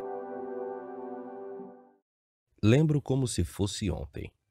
Eu tinha 10 anos e minha família tinha acabado de chegar em Miami.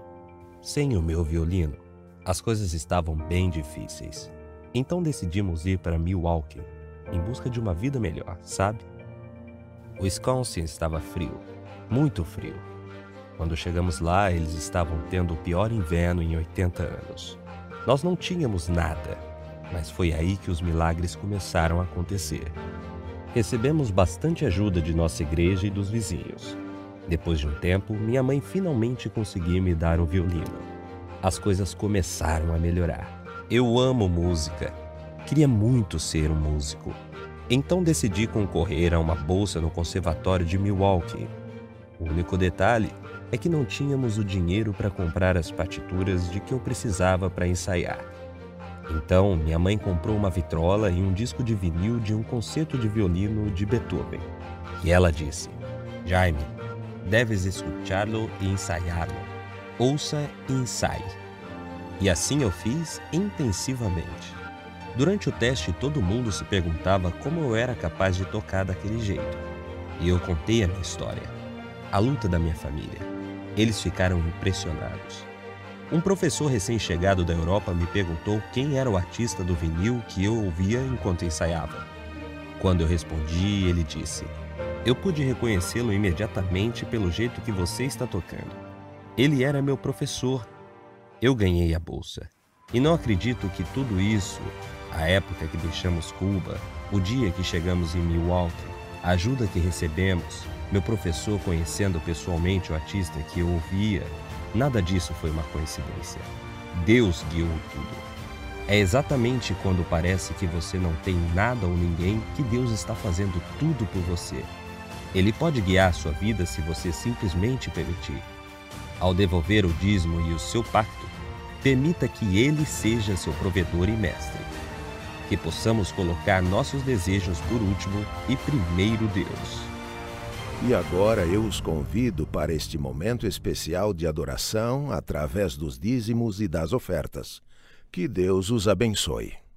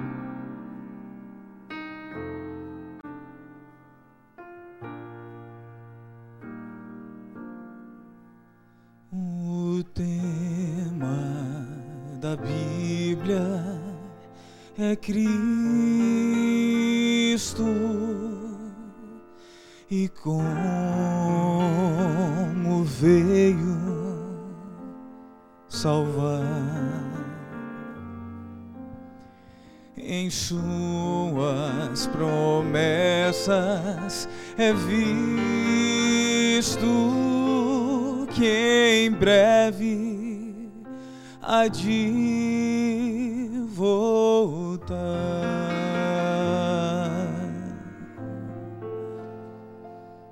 Estarás pronto quando vier és fiel em cumprir teu dever. Tens lutado com ardor do bem sido a favor. Jesus em ti pode se ver. Estarás pronto quando vier. Fiel em cumprir teu dever. Vais dizer com amor: Eis meu Senhor. Estarás pronto quando vier.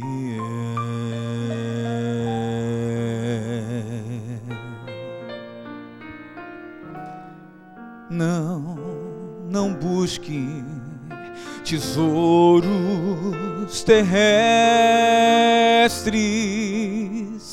que a vida passa afinal. Entregue tua vida ao bom mestre, teu Salvador. Leal.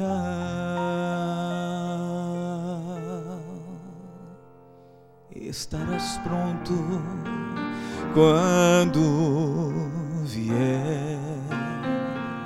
És fiel em cumprir teu dever.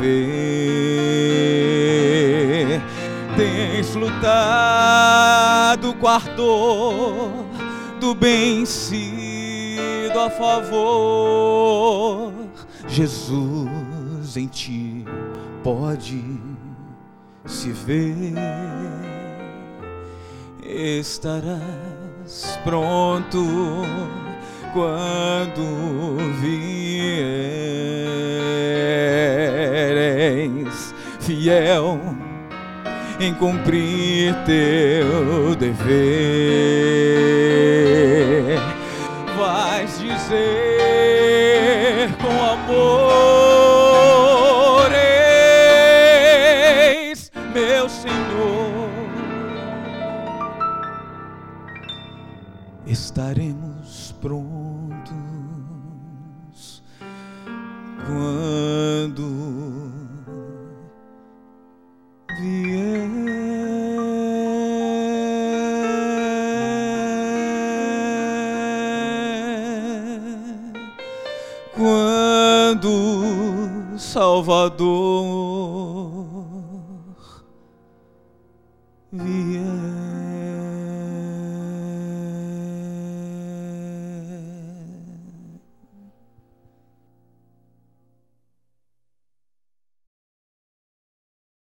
Agora sim, vamos assistir o vídeo junto com as crianças.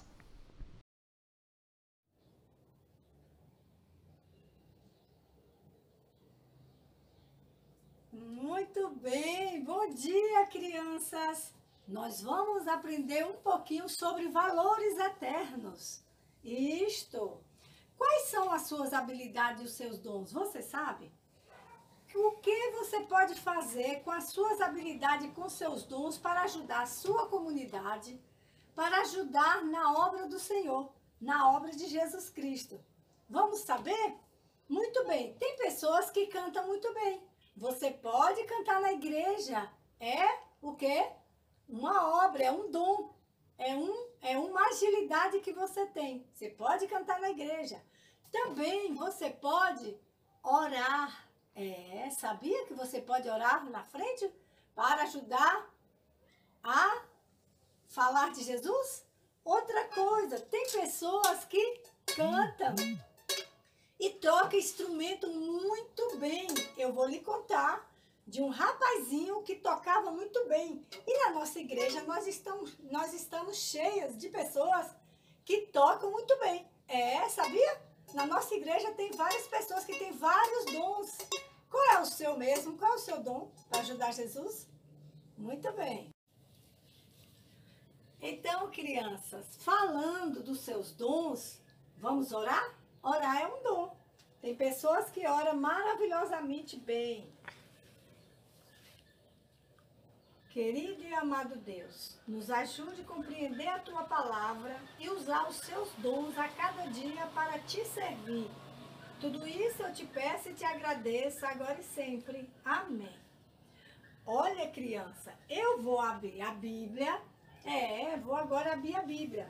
Porque eu vou falar de Davi. Você sabia que Davi era cheio de talentos, de dons? Muita habilidade. Davi, cuidador de ovelhas, ia para o pasto cuidar das ovelhas do seu pai. Como ele era muito caprichoso, o serviço com as ovelhas era grande. Era. Mas o pai de Davi tinha vários filhos, mas escolheu Davi para fazer esse trabalho. Por quê? Davi, além de muito inteligente, era caprichoso.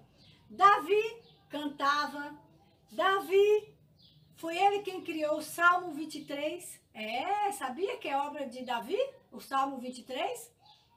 Ele recitava poesia, cantava, ele orava muito bem e cuidava muito bem das ovelhas do seu pai Jessé.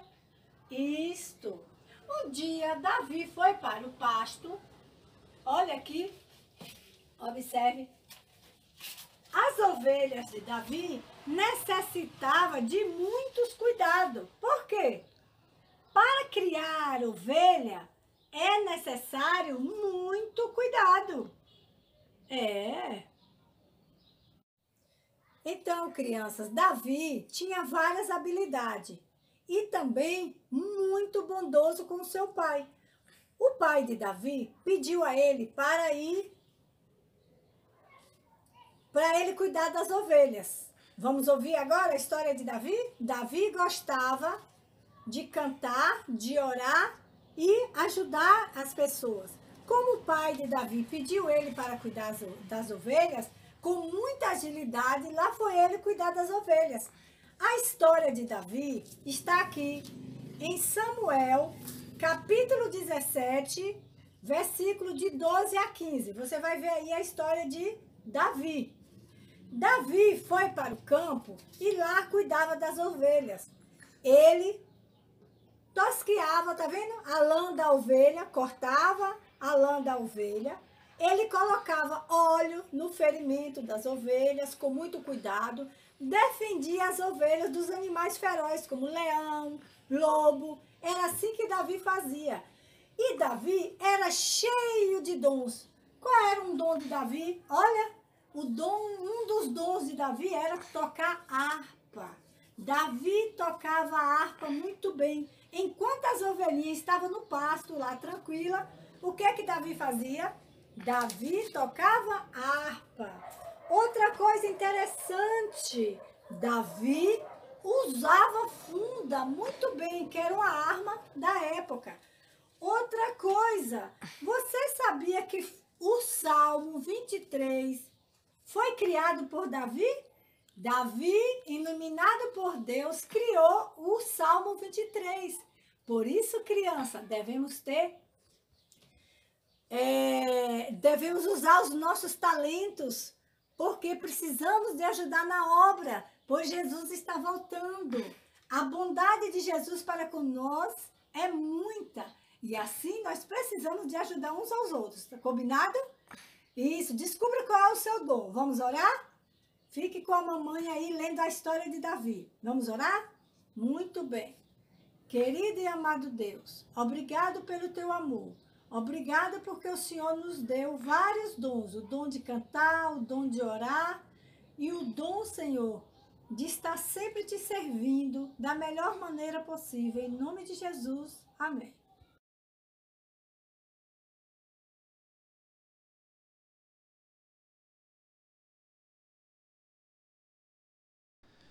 Irmãos, ontem em um jornal e também nas redes sociais eu vi uma cena assim muito bonita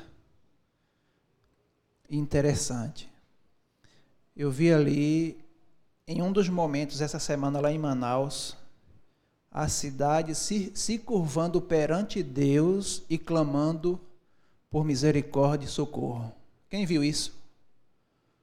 Pois é, os veículos passavam e as pessoas na, nas calçadas, ajoelhadas, buscando o auxílio do Senhor.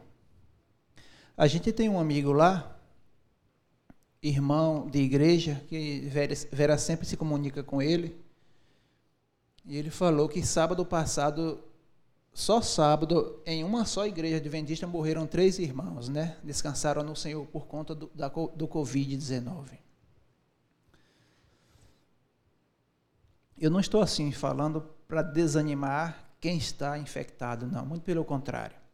É para dizer que Deus, ele está assistindo tudo isso. Ele está a par de tudo, está no controle e no comando, ele sabe de tudo. Temos alguns irmãos nossos desta igreja que estão lá internados, né? Quem sabe em uma UTI, respirando com a ajuda de aparelhos. Mas a gente tem sentido a mão forte de Deus na vida dessas pessoas. Todos nós já sabemos quem são os nossos irmãos, né? Que estão lá. E Deus não os abandonou, amém? E jamais fará isso. Então, neste momento, eu convoco a igreja de Deus, porque a palavra do Senhor diz que muito pode a oração do justo em sua eficácia. E colocaram lá um verso bíblico: E antes que clamem, eu ouvirei. Então você, nesse momento, vai se ajoelhar. O seu Deus está aí do seu lado nesse momento, na pessoa do Espírito Santo. Você vai falar o que você quiser a Ele a respeito dos nossos irmãos que estão necessitando do auxílio do Senhor. Clame a Deus com sinceridade de coração. Vamos fazer isso? Vamos nos ajoelhar. Eu não vou fazer uma oração daqui não, porque se eu fosse fazer uma oração era só uma. Então todos nós vamos orar neste momento.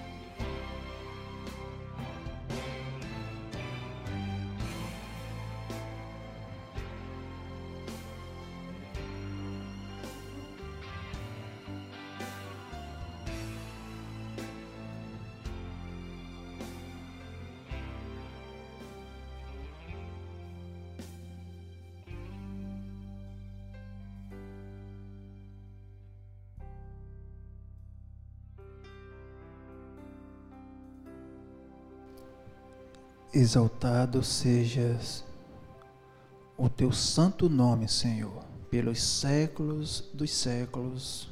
Amém.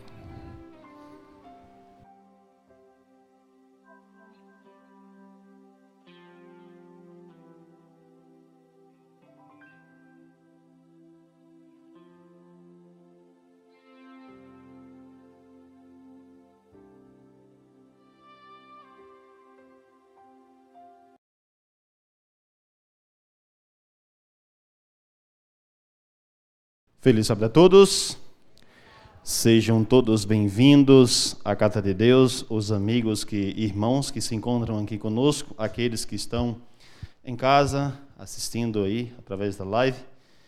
Que nessa manhã Deus de fato fale conosco. Enquanto o irmão Antônio orava, eu também estava aqui na sala pastoral orando.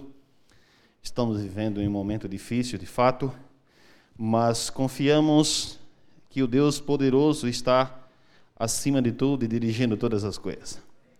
E continuamos confiando nele, com a certeza do seu cuidado. Nós já fomos apresentados, ali está a minha linda esposa. Alegria vir servir a esse distrito estamos juntos para irmos morar no céu. Sou daqui de pertinho, já fui membro inclusive desse distrito, quando aqui ia até Tucano, Jorro, até os anos, se não me engano, de 2009, pastor Deraldo, pastor Pedro, pastor Jafé. Nós é, éramos membros aqui, Clube dos Bravadores, Túlio, alguns, Everton. Everton foi que me jogou no evangelismo. Um dia eu fui para a feira para um treinamento, eu era aquele menino da igreja que não tinha nada para fazer, desempregado, aí tudo que tinha da igreja mandava eu, desempregado para ir lá para treinamento, Ministério da Criança, Desbravador, Aventureiro, Evangelista, tudo eu ia, né? E aí um dia eu cheguei em, no Manaim e Everton disse assim, rapaz, tem um pastor aqui que era um evangelista. Vai você? Nunca tinha feito evangelismo na vida. Pastor Oscar Macedo.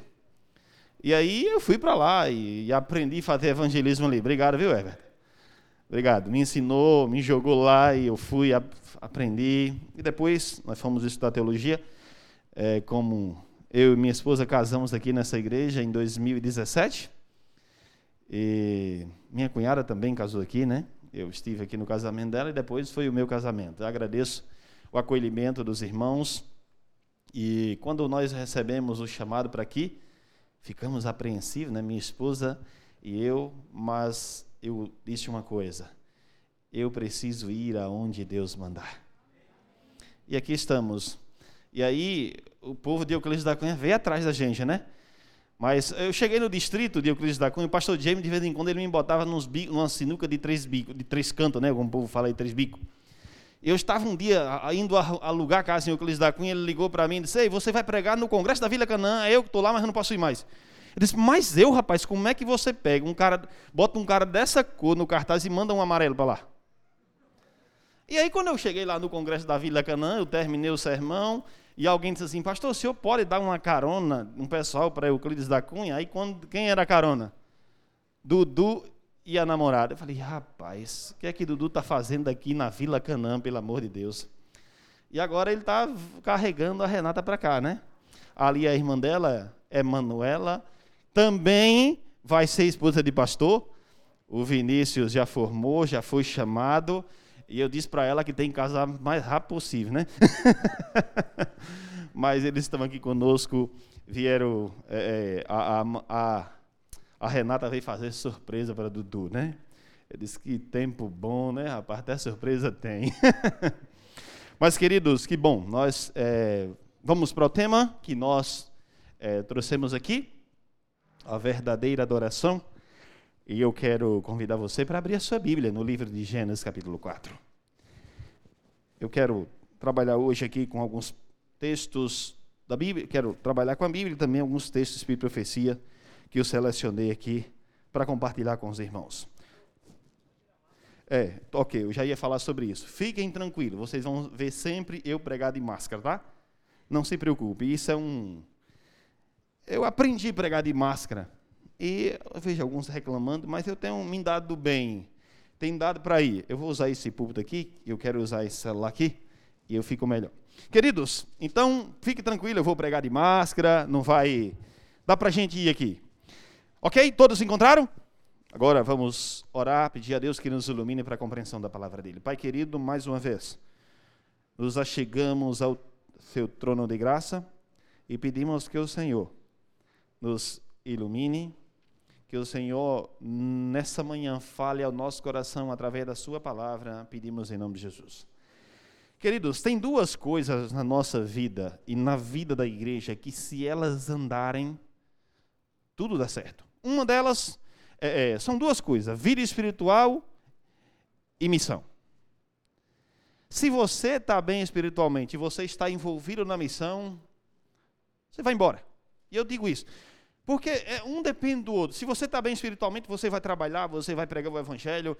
E se você está pregando o evangelho, é porque você está tendo comunhão com Deus. E eu aprendi isso na minha vida. Eu quero trabalhar com os irmãos e, eu, e vocês vão perceber aqui. Hoje eu vou falar sobre adoração no sentido do seu crescimento espiritual, da sua entrega. Em algum outro momento eu vou falar sobre missão. Porque missão é algo. Deus disse, Jesus disse: vá, prega o evangelho. A gente precisa fazer isso. E como disse o pastor James aqui, Araci sempre foi a grande potência e vai continuar a ser em nome de Jesus. Amém? Porque nós precisamos preparar o máximo de pessoas para conduzir para o reino do céu. Tem um, umas outras pessoas ali, eu esqueci, né? Caliana minha conterrânea lá do Jor, né, também veio morar em Araci. Eu e Caliana, nós estudamos juntos né, no ensino médio. E hoje ela está aqui, ela é minha conterrânea lá de Caldas do Jor. Né? Então, queridos, o texto diz assim: Coabitou o homem com Eva, sua mulher. Esta concebeu e deu à luz a Caim, então disse: Adquiri um varão com o auxílio do Senhor. Depois deu à luz a Abel, seu irmão. Abel foi pastor de ovelhas e Caim, o quê? Lavrador. Aconteceu que no fim de uns tempos trouxe caindo fruto da terra uma oferta a quem? Ao Senhor. Abel, por sua vez, trouxe das primícias do seu rebanho e da gordura deste. Agradou-se o Senhor de Abel e da sua oferta. Ao passo que de Caim da sua oferta não se agradou. Irou-se, pois, sobremaneira Caim. Descaiu-lhe o semblante. Então lhe disse o Senhor: por que andas irados e por que decaiu o teu semblante? Se procederes bem, não é certo que aceito, que serás aceito? Se todavia procederes mal, e eis que o pecado jaz a porta, o seu desejo será contra ti, mas a ti cumpre dominá-lo. Vamos ficar com essa primeira parte e depois nós vamos para a segunda parte do verso 8. Queridos, a Bíblia traz aqui a informação de dois filhos de Adão e Eva, um chamado Caim e o outro Abel.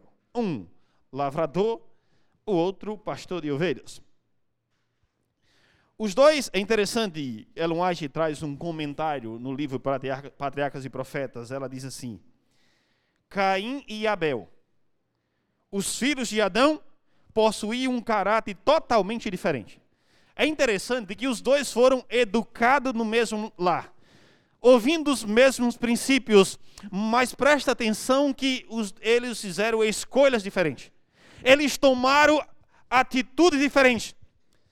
E Ellen White diz que Abel via justiça e via misericórdia na maneira como Deus, o Criador, tratava a raça caída e aceitava agradecido, esperando a redenção. Abel, mesmo diante daquele contexto, ele via do contexto de pecado, e é, e é o que nós hoje precisamos, mesmo nesse contexto de caos que o mundo está vivendo e que nós estamos inseridos nele, nós precisamos entender que Deus e a sua graça trabalham para nos alcançar. Muitas vezes, queridos, nós começamos às vezes até questionando. E aqui Abel, ele olhava para Deus, ele via justiça, mesmo talvez em alguns momentos, aonde as adversidades aparecessem, Abel entendia que a mão poderosa de Deus estava a conduzir todas as coisas. Caim, porém, permitiu que sua mente vagueasse pelo caminho que levou Lúcio à queda. Presta atenção, enquanto um olhava para a misericórdia e a justiça de Deus, o outro levava a sua mente para o lado oposto. Começou a acreditar em outras ideias e não olhava para aquilo que acontecia ao seu redor como sendo e reconhecendo que Deus direcionava todas as coisas. E diz que ele começou a questionar a Deus, questionar algumas coisas. Muitas vezes, queridos, nós começamos a questionar demais a Deus. E é perigoso quando nós começamos a questionar demais a Deus, como se Deus não tivesse no controle de todas as coisas. É interessante que Ellen diz que eles compreendiam o sistema de ofertas. Os dois sabiam qual foi o tipo de oferta que Deus pediu. Eles compreenderam, eles compreendiam isso, aprenderam isso. Os dois tinham o mesmo, a mesma crença, mas diante disso, o texto diz que, White diz que eles, é, eles estavam cientes que deveriam expressar fé no Salvador, a quem as ofertas representavam e ao mesmo tempo reconhecer a total dependência de Deus para o perdão. Os dois irmãos, eles construíram altares de modo semelhante. E cada um trouxe uma oferta. Presta atenção. Os dois construíram altares, mas cada um trouxe um tipo de oferta. Os altares eram semelhantes, mas cada um trouxe a oferta que ele imaginava que Deus aceitava. Abel trouxe a oferta que Deus pediu. Abel ouviu o assim diz o Senhor. Deus pediu que tem que ser um cordeiro, vai ser o cordeiro. Quando nós olhamos, eu lembro logo quando eu cheguei à igreja, eu olhei e aquela, às vezes a gente entra na igreja ouvindo alguém falar de vegetarianismo e tal, que é muito importante para a nossa saúde. E eu disse assim, mas como é que Deus não aceitou a oferta de, de Caim se era o melhor? Aparentemente é o mais saudável. Mas foi o que foi que Deus pediu? Deus pediu fruta ou Deus pediu um cordeiro? Deus pediu um cordeiro. Então, o que Deus pediu é o que nós precisamos fazer. E quando Deus pediu um cordeiro, é porque tinha que ser um cordeiro, porque fruta não pode, não, não morreu, não foi, um, não foi a fruta que morreu, quem morreu foi um cordeiro representando Cristo Jesus, o cordeiro de Deus que tira o pecado do mundo. E é por isso que ele diz que a oferta tinha que ser aquela. Queridos,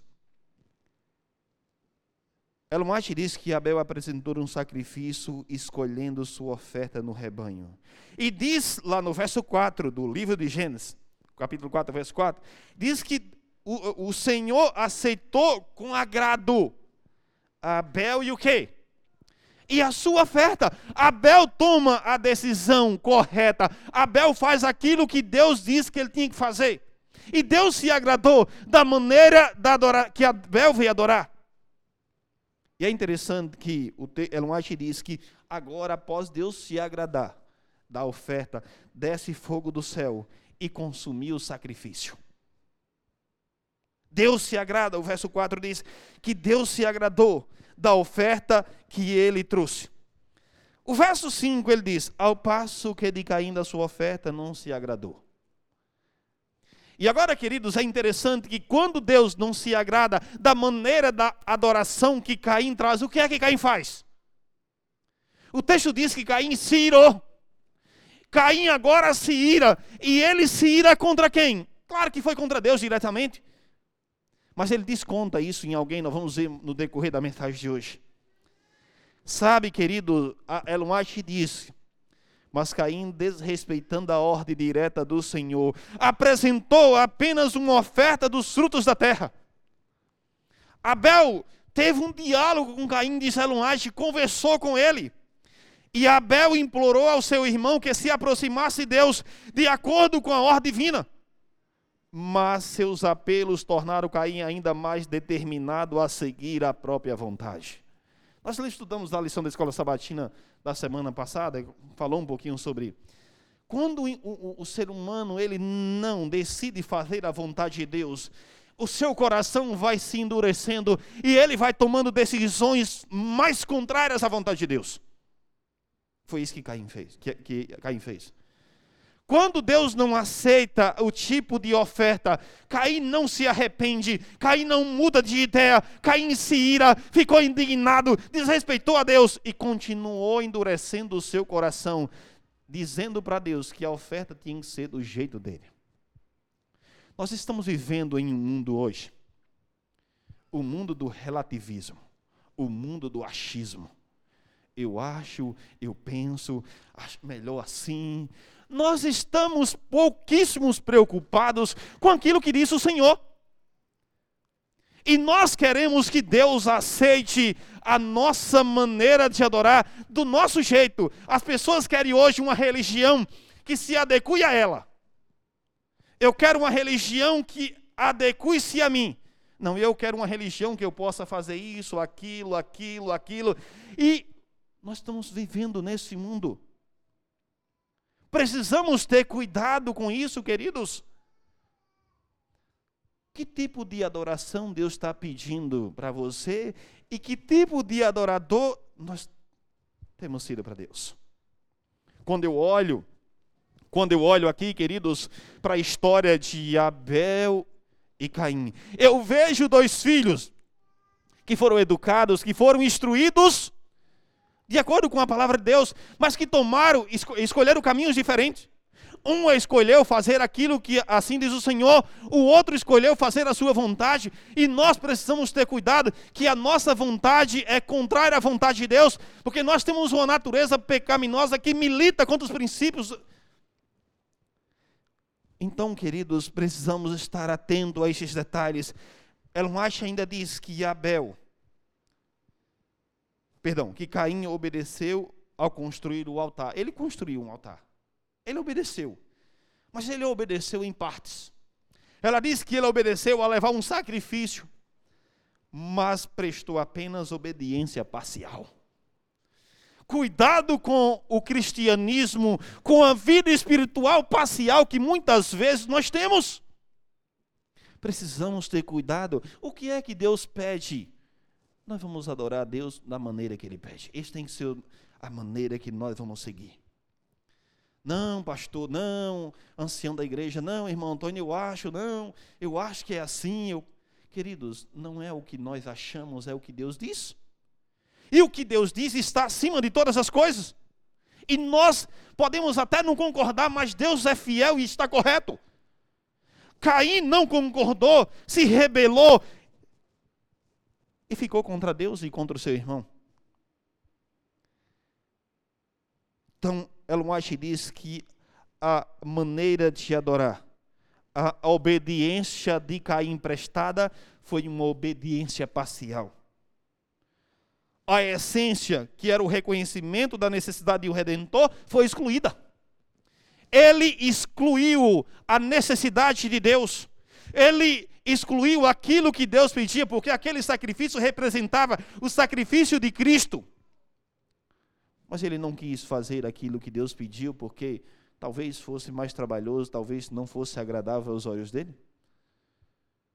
Mas de fato seria agradável aos olhos de Deus.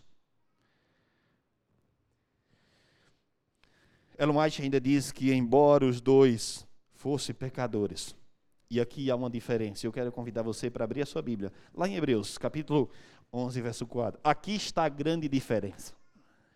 Aqui está a grande diferença no verso 4 do capítulo 11 de Hebreus.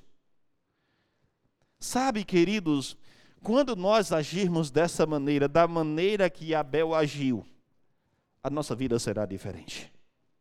Precisamos ter a atitude de agir com fé. Naquilo que Deus disse, é interessante que Paulo, escrevendo aos Hebreus, nós cremos que foi Paulo que escreveu aos Hebreus, ele diz assim: embora os dois fossem pecadores, pela fé, Abel ofereceu a Deus o que? Um sacrifício superior a Caim. Mas os dois eram pecadores. Mas Abel, pela fé, ele toma a decisão de oferecer o sacrifício superior ao de Caim, não porque ele fosse melhor, mas porque ele fez aquilo que Deus pediu. Ele diz: é o sacrifício que Deus quer, então vai ser o sacrifício que eu vou oferecer. É o sacrifício que agrada a Deus. Queridos, White diz que Caim ele teve a mesma oportunidade de aceitar essas verdades. Você também tem as mesmas oportunidades de aceitar essas verdades. Nós temos a mesma oportunidade de aceitar essas verdades, mas nós temos a escolha. Nós temos a escolha de aceitar ou não. E é interessante que Deus ele não intervém nessa decisão da nossa escolha. Ele deu para mim e para você o direito de escolhermos algo chamado livre-arbítrio. Deus poderia ter nos criado de todo mundo vai me obedecer e acabou. Mas Deus disse: Não, meu filho, você tem direito de escolher. E Deus deu aqui a oportunidade a Caim de escolher. Caim teve a mesma oportunidade de aceitar essas verdades, as verdades que Abel aceitou.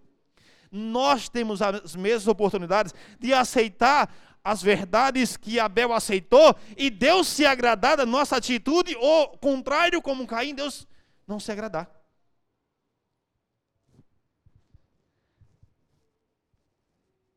Ellen White continua dizendo que Deus não escolheu um irmão para ser aceito e outro para ser rejeitado. Porque alguns acreditam aí na, na ideia da predestinação. Então Deus escolheu Abel para ser um menino bom e escolheu Caim para ser um menino ruim. Não. A Bíblia diz lá no, João, no livro de João 3,16 e muitos outros lugares que Deus amou a quem?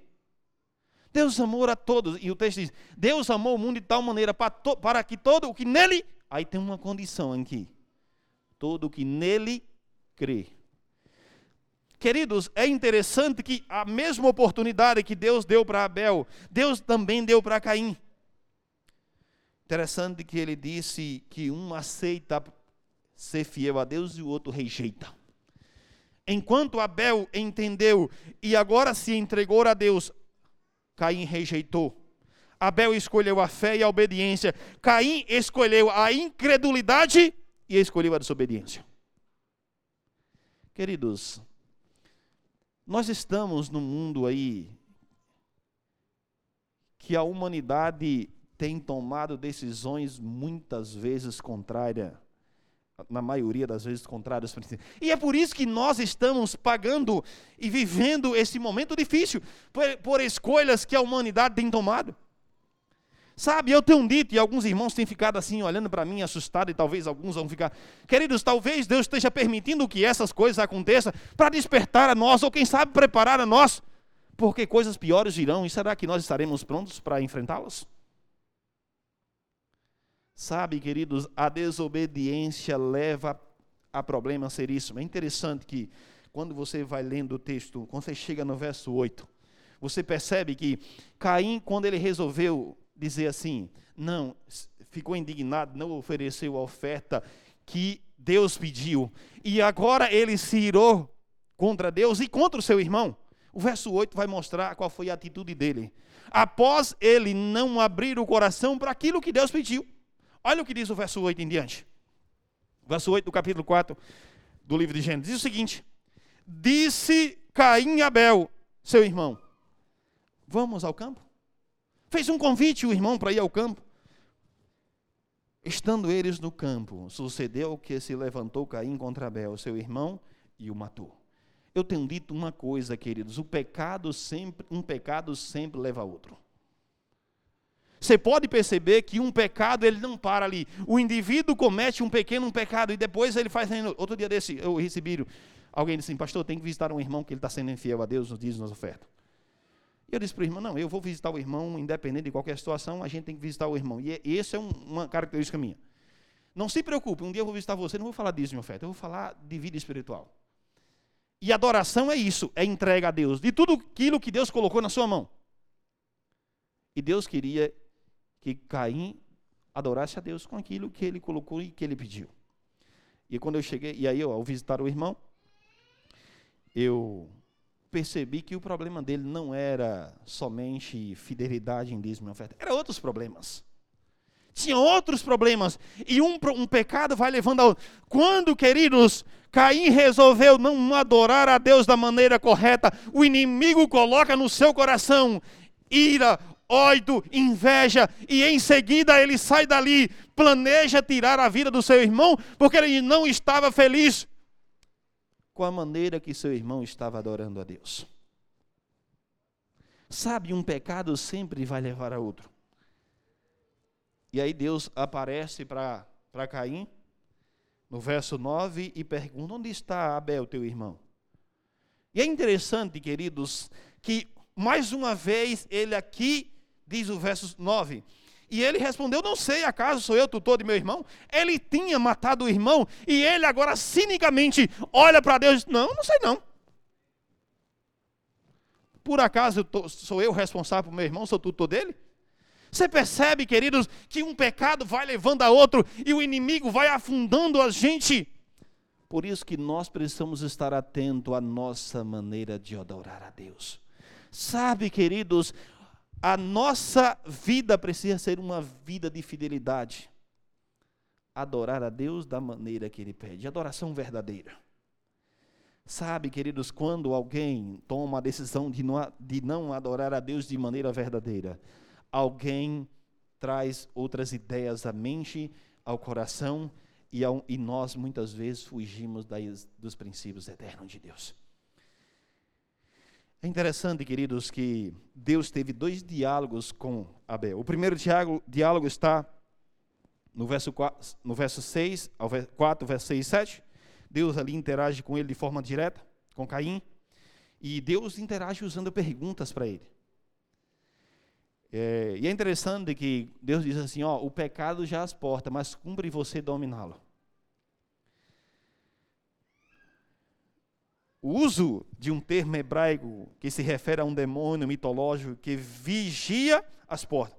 Portanto, o pecado fica à espreita, como um demônio pronto para atacar aqueles que lhe abre a porta. Cuidado! E o outro momento que Deus tem um diálogo com, com Caim está do verso 9 ao verso 16.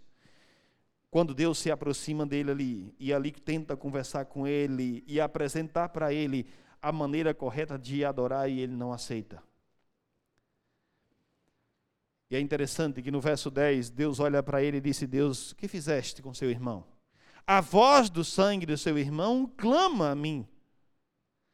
E é interessante, queridos, que aqui, o verso 10, nos é apresentado algo interessante, né?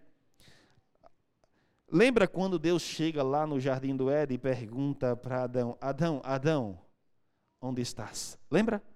O que foi que Adão tinha feito? Fugido. Deus chega para Caim agora, o verso 9 e 10. Ei, aonde está seu irmão? O que você fez com ele? Ele diz: Não, eu não fiz nada. O verso 11 diz: E aí Deus vai trabalhando. Agora você é maldito sobre a terra, cuja boca se abriu para receber as, das mãos, das tuas mãos, o sangue do teu irmão. Quando lavares o solo, não te dará ele a tua força, será fugitivo, errante pela terra. Então disse Caim ao Senhor: É tamanho o meu castigo que já não posso suportá-lo. E eis que hoje lanças da face, me lanças da face da terra, e da tua presença hei de esconder-me. Serei fugitivo pela terra quem comigo se encontrar, me matará. Presta atenção, ele aqui diz que vai fugir da onda, da presença de quem? Preste mais uma, o pecado sempre vai te levando para longe de Deus. O pecado sempre vai te levando para longe de Deus. O verso seguinte, verso 14, e eis que hoje me lança, verso 15, o Senhor, porém, lhe disse: Assim qualquer que matar Caim, Deus é tão misericordioso que ele diz assim: Não, não é assim, Caim. Eu estou dando mais uma oportunidade para você. Você não vai ser morto. Eu vou colocar um sinal em você. E o verso 15 ele diz: O Senhor, porém, lhe disse: Assim qualquer que matar Caim será vingado, sete vezes. E pôs um sinal em Caim para que, os feri, para que o não ferisse de morte. Quem quer que o encontrasse. Verso 16 diz que se retirou Caim da presença do Senhor e habitou na terra de Nod, no oriente do Éden foi para distante de Deus. Queridos, eu quero terminar aqui fazendo mais algumas citações de Ellen White. Ela diz que a história de Caim nos mostra que a humanidade não tem a tendência de olhar para cima.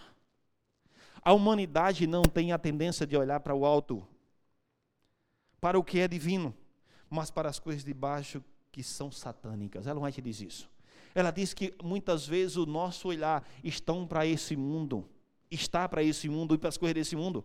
Como disse o pastor James aqui, nós somos imediatistas e nós queremos a coisa do nosso jeito, no nosso, nosso tempo. E ela diz que a fé verdadeira será revelada por meio da obediência a todos os mandamentos de Deus. O que foi que Deus pediu para você fazer? É isso. E para mim fazer, é isso que nós precisamos fazer? Aquele que professa conhecer a Deus, mas não obedece os seus mandamentos, diz lá João, 1 João 4, verso 2, capítulo 2, verso 4. Aquele que conhece, que professa conhecer a Deus, mas não obedece os seus mandamentos, é mentiroso e a verdade não está nele, ou nele não está a verdade. Deus não deixou Caim entregue a si mesmo, mas se dispôs a conversar com ele, que se mostrou insensato. Quantas oportunidades Deus já deu a você? Quantas oportunidades Deus já deu para você para que você refletisse aonde você errou? Quantas misericórdias o Senhor já estendeu em nossa vida? Querido, será que nós, será que nós temos ouvido os apelos de Deus para a nossa vida? Qual é a maneira que nós temos nos apresentado diante de Deus como adoradores? Será que Deus tem se agradado da nossa maneira de adoração como se agradou de Abel? Ou será que Deus não tem se agradado como não se agradou de Caim? Essa é uma pergunta para nós refletirmos, para nós pensarmos. Sabe, queridos, Deus espera de mim, de você, que nós nos coloquemos e dependemos e dependamos dele totalmente. Mas para isso, nossa vida precisa estar nas mãos do Senhor.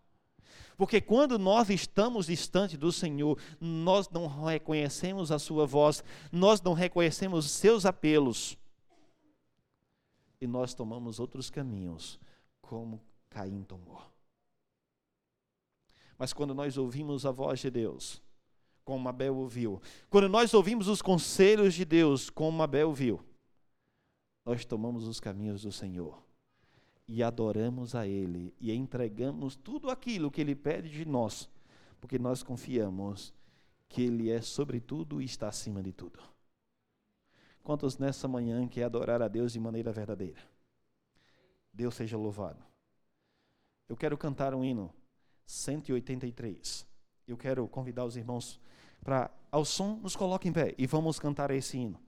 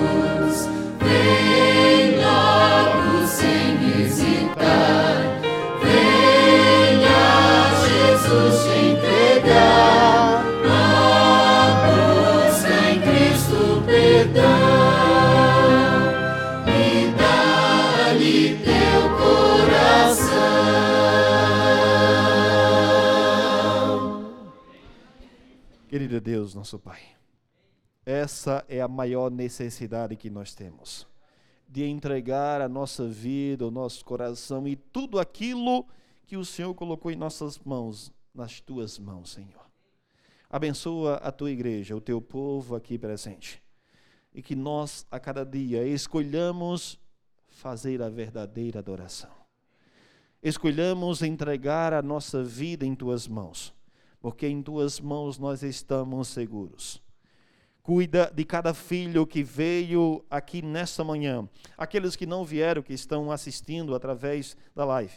Que o Senhor também vá ao encontro deles e que eles sintam a tua mão poderosa a conduzi-los e a guiá-los. E que no, no coração deles também esteja o desejo de adorar a Deus de maneira verdadeira.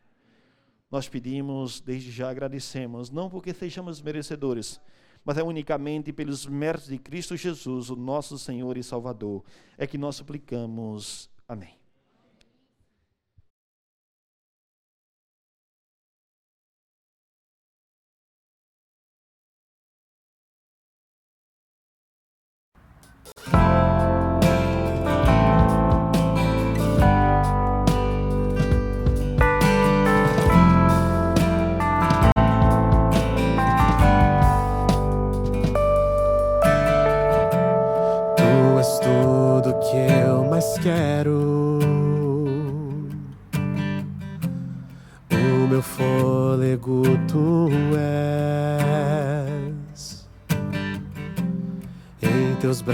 Braços é o meu lugar. Estou aqui. Estou aqui.